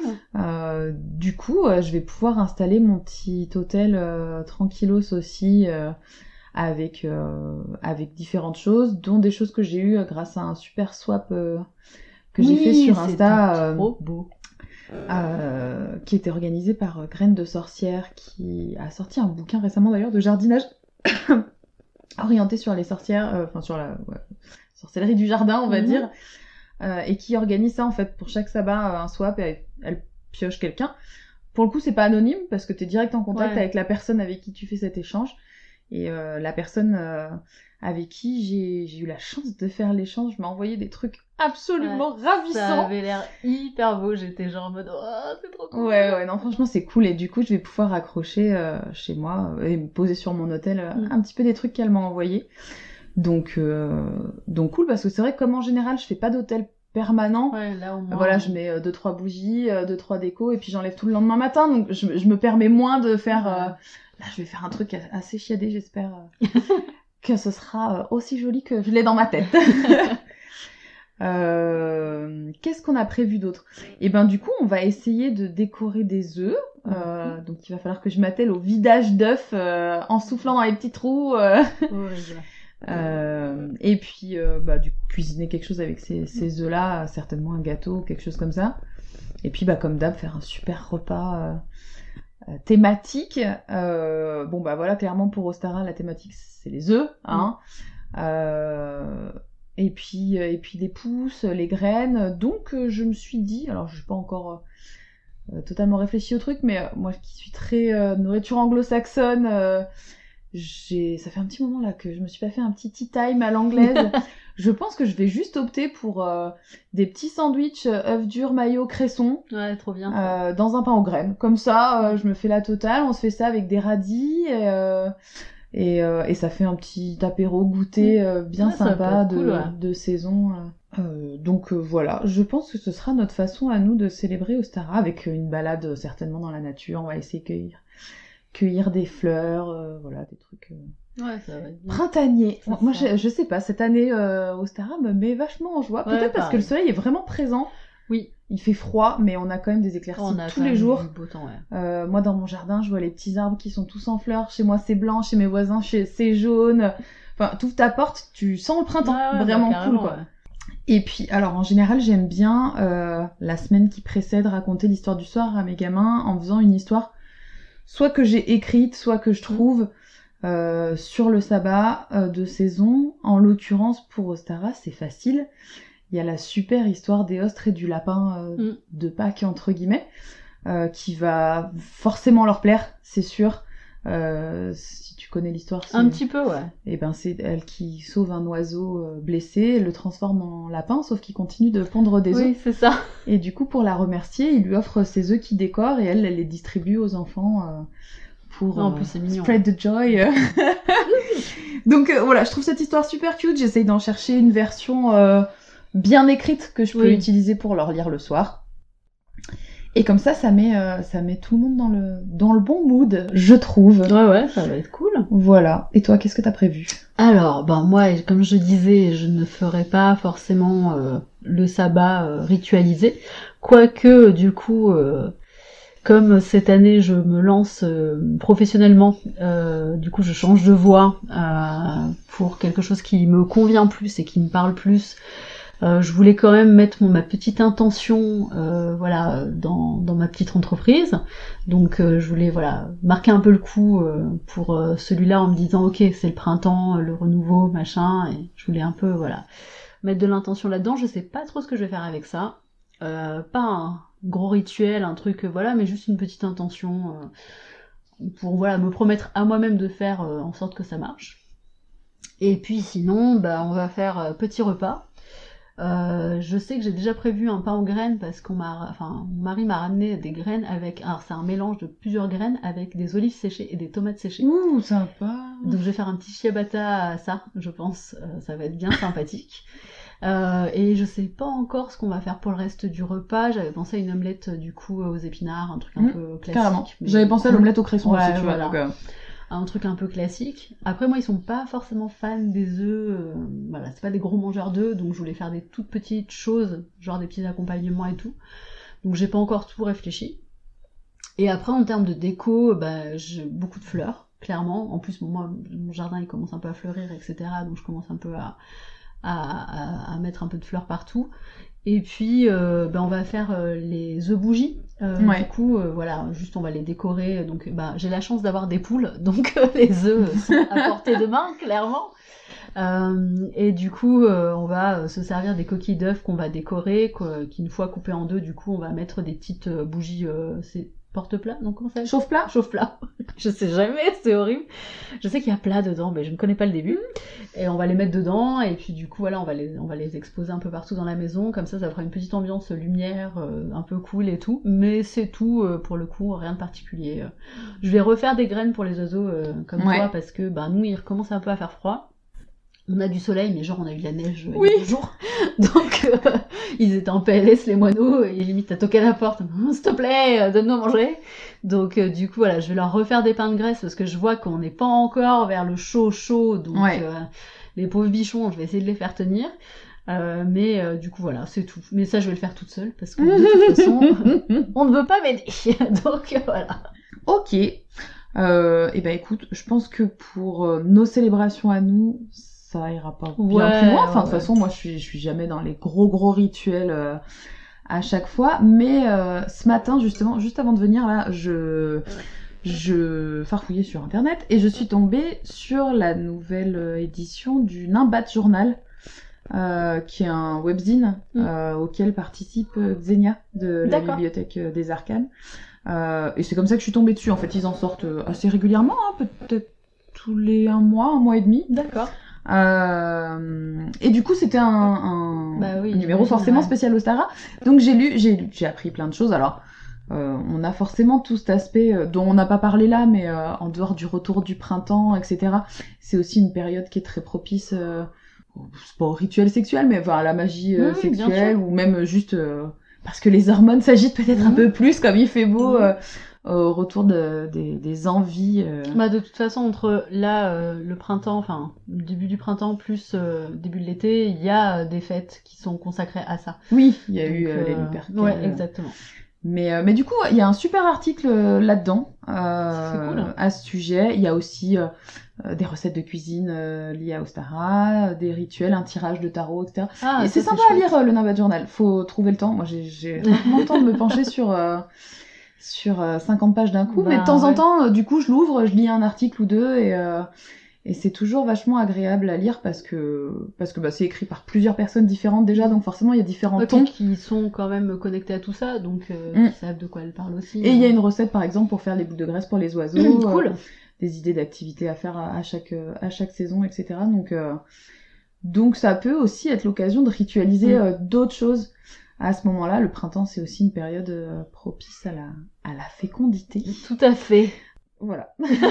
Avec des enfants. Euh, oui, et puis il y a le compte euh, Insta aussi, les sabbats, du coup, qui propose Ah oui, pas mal fait. de choses tout au Ouais. long de la semaine, qui est plutôt cool et tout. Euh, moi, je le vois passer dans mon feed, donc je regarde, même si je fais rien de particulier pour les sabbats. euh, J'aime bien regarder ce qu'ils font. Moi, ce que je préfère à chaque sabbat, c'est qu'elle fait une story musicale. Ah, pas vu. Euh, elle fait un sondage et en fait, les gens envoient un morceau qui leur fait penser à Ah, ce si. sabbat en particulier. Oui, d'accord, ok. Et du coup, alors, un petit peu moins pour Ostara, là, j'ai rien trouvé qui me, qui Mm. me chauffait. Mais pour Imbolc, il y a eu une quantité de morceaux qui passaient et je me disais, oh, ça c'est trop cool, je vais les mettre dans ma playlist. Playlist Imbol. Et, euh, et je trouve ça super chouette parce que, bah, en général, quand je fais des préparatifs, j'aime bien écouter de la musique euh, d'ambiance. Ouais, ouais. Euh, mon ami euh, Spotify, a, pour le coup, a toujours des playlists hyper cool à me proposer. Euh, tu tapes le nom du sabbat Ouais, et ouais, sort une playlist. j'ai vu parce Ou deux, que ou trois, ou- je sais plus quel sabbat où j'avais essayé de chercher pour me mettre un peu dans le mood en Ouais. cuisinant et il y avait une playlist et j'ai fait Mais ok ah, mais il y en a pour tous les sabbats. Très bien. Euh, voilà. Et puis qui sont très cool, ça m'a fait découvrir des artistes vraiment chouettes Mm. aussi. Euh, mais du coup, grâce à la page Les Sabbats, avoir euh, des personnes qui vont oui derrière plus envoyer. déjà ouais, ouais. je suis d'accord. Mm. Et, euh, et voilà, donc euh, deux, deux, trois petits médias à aller regarder euh, pour préparer votre sabbat. Bon bah pour la prochaine fois du coup, hein, Bah, pour ouais. Beltane, je pense qu'il y a, il y aura pareil sur chacun de ces médias-là, donc euh, ouais d'aller euh, d'aller vous préparer à votre façon. Euh, si vous c'est pas les activités en famille, euh, c'est pas forcément la popote. euh, il y a d'autres choses à faire, euh, s'envoyer en l'air, écouter de la musique. On peut faire les deux en même temps en plus, Voilà. c'est ça qui est génial. Et, euh, et voilà. On espère que ça vous a donné des petites idées. La population notamment Aussi, non, il n'y a pas que ça, mais euh, mais euh, mais mais euh, pourquoi pas en toute saison de toute façon. S'il y a des bébés qui naissent On ne reconnaîtra pas les paternités de quoi que ce soit. Nous ne sommes pas responsables. Non, mais ça m'a ça m'a fait beaucoup rire en lisant l'article justement parce qu'il disait que c'était une saison euh, où justement euh, il y avait un regain d'activité Bah oui, et de sûr. Et quand tu regardes que mes deux premiers enfants sont nés au mois de décembre, chaque année tout le monde nous dit ah, attention c'est le printemps, c'est le mois d'avril, va pas falloir nous en faire un troisième qui tombe au mois de décembre. Bon, euh, d'ici que le podcast sorte, j'en aurais certainement parlé sur ma page perso. Mais cette fois, le troisième est en route, il arrivera pas au mois de décembre, donc il est arrivé un petit peu plus tôt que pour le printemps. mais euh, mais euh, mais voilà, c'est, enfin, on se rend compte que tout est quand Oui, même c'est euh, lié, vachement euh, lié et cohérent. euh. Donc euh, donc euh, voilà. Très bien. On voulait pas s'éparpiller ce sur notre délire. de- Excusez-nous, hein, vraiment, c'est la joie du printemps, ça nous en émoi. Euh, voilà, planter des planter des graines. Dans tous les sens. planter des graines, manger des œufs et puis euh, Mon dieu, cette fin est chaotique. On euh, espère que vous avez passé un bon moment en notre compagnie. Voilà, on, comme d'hab, on remercie déjà euh, Solène d'avoir euh, partagé ouais, ce moment très, avec très nous. intéressant. Et puis c'était super cool d'apprendre. Enfin, toi, t'avais l'air de connaître un petit peu ces pratiques, Oui, mais oui. mais moi pas du tout. Enfin voilà, j'ai j'ai découvert plein de choses, euh, euh, comme quoi la, la magie euh, n'est pas forcément euh, Mm.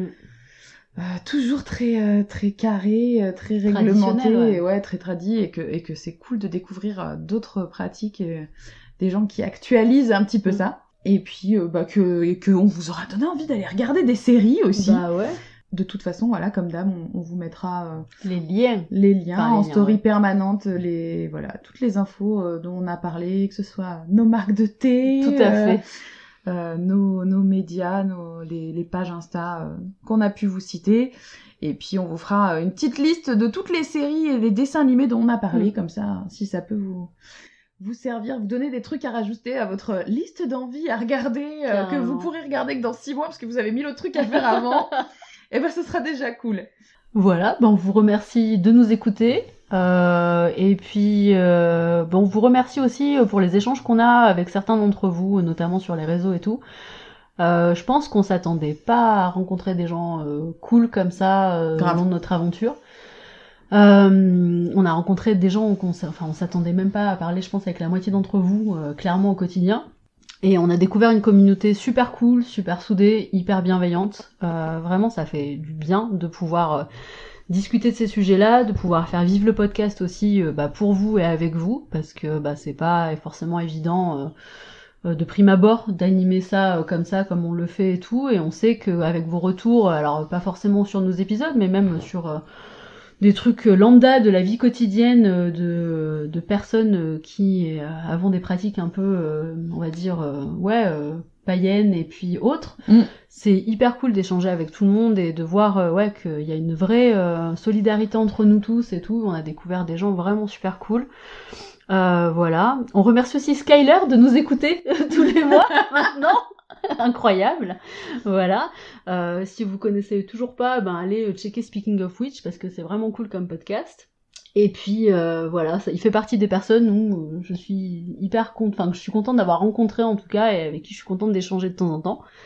Donc voilà, et puis bah écoutez, euh, d'ici là, on vous souhaite euh, bah, déjà de, de vous porter bien, de faire attention à vous, et puis on espère que vous avez passé une bonne émission entre, oh, entre notre compagnie, oui bien sûr, en notre compagnie.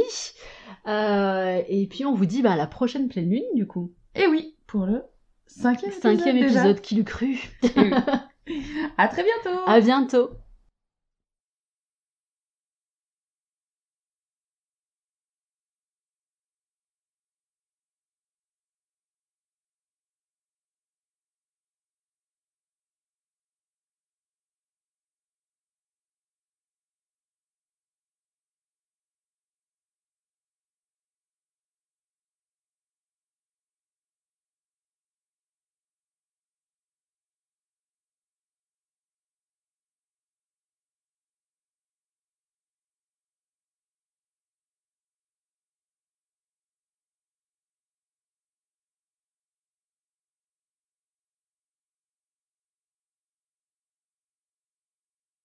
Playlist. Playlist Imbol. Et, euh, et je trouve ça super chouette parce que, bon, en général, quand je fais des préparatifs, j'aime bien écouter de la musique euh, d'ambiance. Ouais, ouais. Euh, mon ami Spotify, a- pour le coup, a toujours des playlists hyper cool à me proposer. Euh, tu tapes le nom du sabbat Ouais, et te ouais, une playlist. j'ai vu parce Ou deux, que ou trois, ou- je sais plus quel sabbat où j'avais essayé de chercher pour me mettre un peu dans le mood en Ouais. cuisinant et il y avait une playlist et j'ai fait Mais ok a- ah, mais il y en a pour tous les sabbats. Très bien. Euh, voilà. Et puis qui sont très cool, ça m'a fait découvrir des artistes vraiment chouettes Mm. aussi. Euh, mais à- du coup, grâce à la page Les Sabbats, avoir euh, des personnes qui vont euh, oui plus derrière personnel envoyer. déjà ouais, ouais. je suis d'accord. Mm. Et, euh, et voilà, donc euh, deux, deux, trois petits médias à aller regarder euh, pour préparer votre sabbat. Bon, bah pour la prochaine fois, du coup, hein, Bah, pour ouais. Beltane, euh, je pense qu'il y, a... il y aura pareil sur euh, chacun de ces médias-là. Donc, euh, Ouais. d'aller euh, d'aller vous préparer à votre façon. Euh, si vous, c'est pas les activités en famille, euh, c'est pas forcément la popote. euh, il y a d'autres choses à faire, euh, s'envoyer en l'air, écouter de la musique. On peut faire les deux en même temps en plus, Voilà. c'est ça qui est génial. Et, euh, et voilà. très bien Euh, on espère que ça vous a donné des petites idées. population notamment Aussi, non, il n'y a pas que ça, mais, euh, mais, euh, mais, mais euh, pourquoi pas en toute saison, de toute façon. s'il y a des bébés qui naissent à cause de ça on ne reconnaîtra pas les paternités de quoi que ce soit nous ne sommes pas responsables Non, mais ça m'a fait beaucoup rire en lisant l'article, justement, parce qu'il disait que c'était une saison où, justement, il y avait un regain d'activité Bah oui, et de sûr. Et quand tu regardes que mes deux premiers enfants sont nés au mois de décembre, chaque année, tout le monde nous dit ah, attention, c'est le printemps, c'est le mois d'avril, va pas falloir nous en faire un troisième qui tombe au mois de décembre. Bon, euh, d'ici que le podcast sorte, j'en aurais certainement parlé sur ma page perso.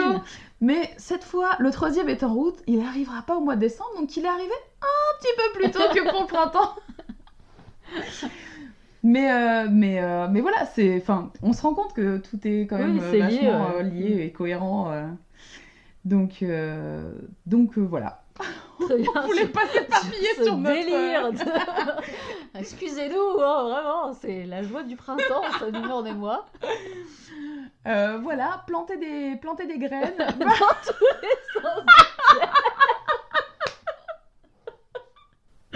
Planter des graines, manger des œufs, et puis... euh, Mon Dieu, cette fin est chaotique. Ouais, on je suis pas sûre qu'on laissera ça dans le montage final. Si, c'est drôle.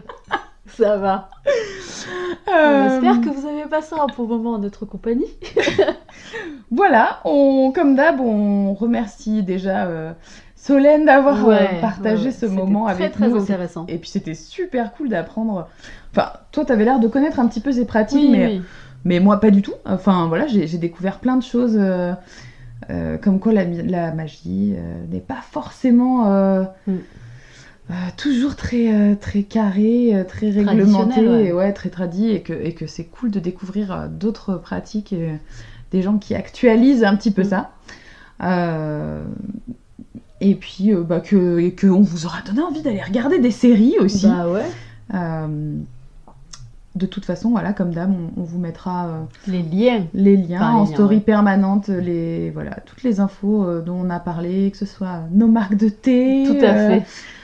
nos, nos médias, nos, les, les pages Insta qu'on a pu vous citer. Et puis on vous fera une petite liste de toutes les séries et les dessins animés dont on a parlé, Mm. comme ça, si ça peut vous, vous servir, vous donner des trucs à rajouter à votre liste d'envie à regarder, euh, que vous pourrez regarder que dans six mois parce que vous avez mille autres trucs à faire avant. Et ben ce sera déjà cool. Voilà, ben on vous remercie de nous écouter. Euh, et puis, euh, ben on vous remercie aussi pour les échanges qu'on a avec certains d'entre vous, notamment sur les réseaux et tout. Je pense qu'on s'attendait pas à rencontrer des gens cool comme ça Grave. au long de notre aventure. Euh, on a rencontré des gens qu'on enfin, on s'attendait même pas à parler, je pense, avec la moitié d'entre vous, euh, clairement au quotidien. Et on a découvert une communauté super cool, super soudée, hyper bienveillante. Euh, vraiment, ça fait du bien de pouvoir discuter de ces sujets-là, de pouvoir faire vivre le podcast aussi bah, pour vous et avec vous, parce que bah, c'est pas forcément évident de prime abord d'animer ça comme ça, comme on le fait et tout. Et on sait qu'avec vos retours, alors pas forcément sur nos épisodes, mais même sur, des trucs euh, lambda de la vie quotidienne euh, de, de personnes euh, qui avons des pratiques un peu, on va dire, ouais, païennes et puis autres. Mm. C'est hyper cool d'échanger avec tout le monde et de voir ouais, qu'il y a une vraie solidarité entre nous tous et tout. On a découvert des gens vraiment super cool. Euh, voilà. On remercie aussi Skyler de nous écouter tous les mois maintenant. Incroyable. Voilà. Euh, si vous connaissez toujours pas, ben allez checker Speaking of Witch parce que c'est vraiment cool comme podcast.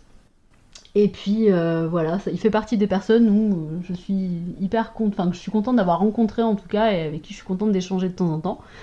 Donc voilà, et puis bah écoutez, euh, d'ici là, on vous souhaite euh, bah, déjà de, vous porter bien, de faire attention à vous, et puis on espère que vous avez passé une bonne émission entre, oh, entre notre compagnie, oui bien sûr, en notre compagnie.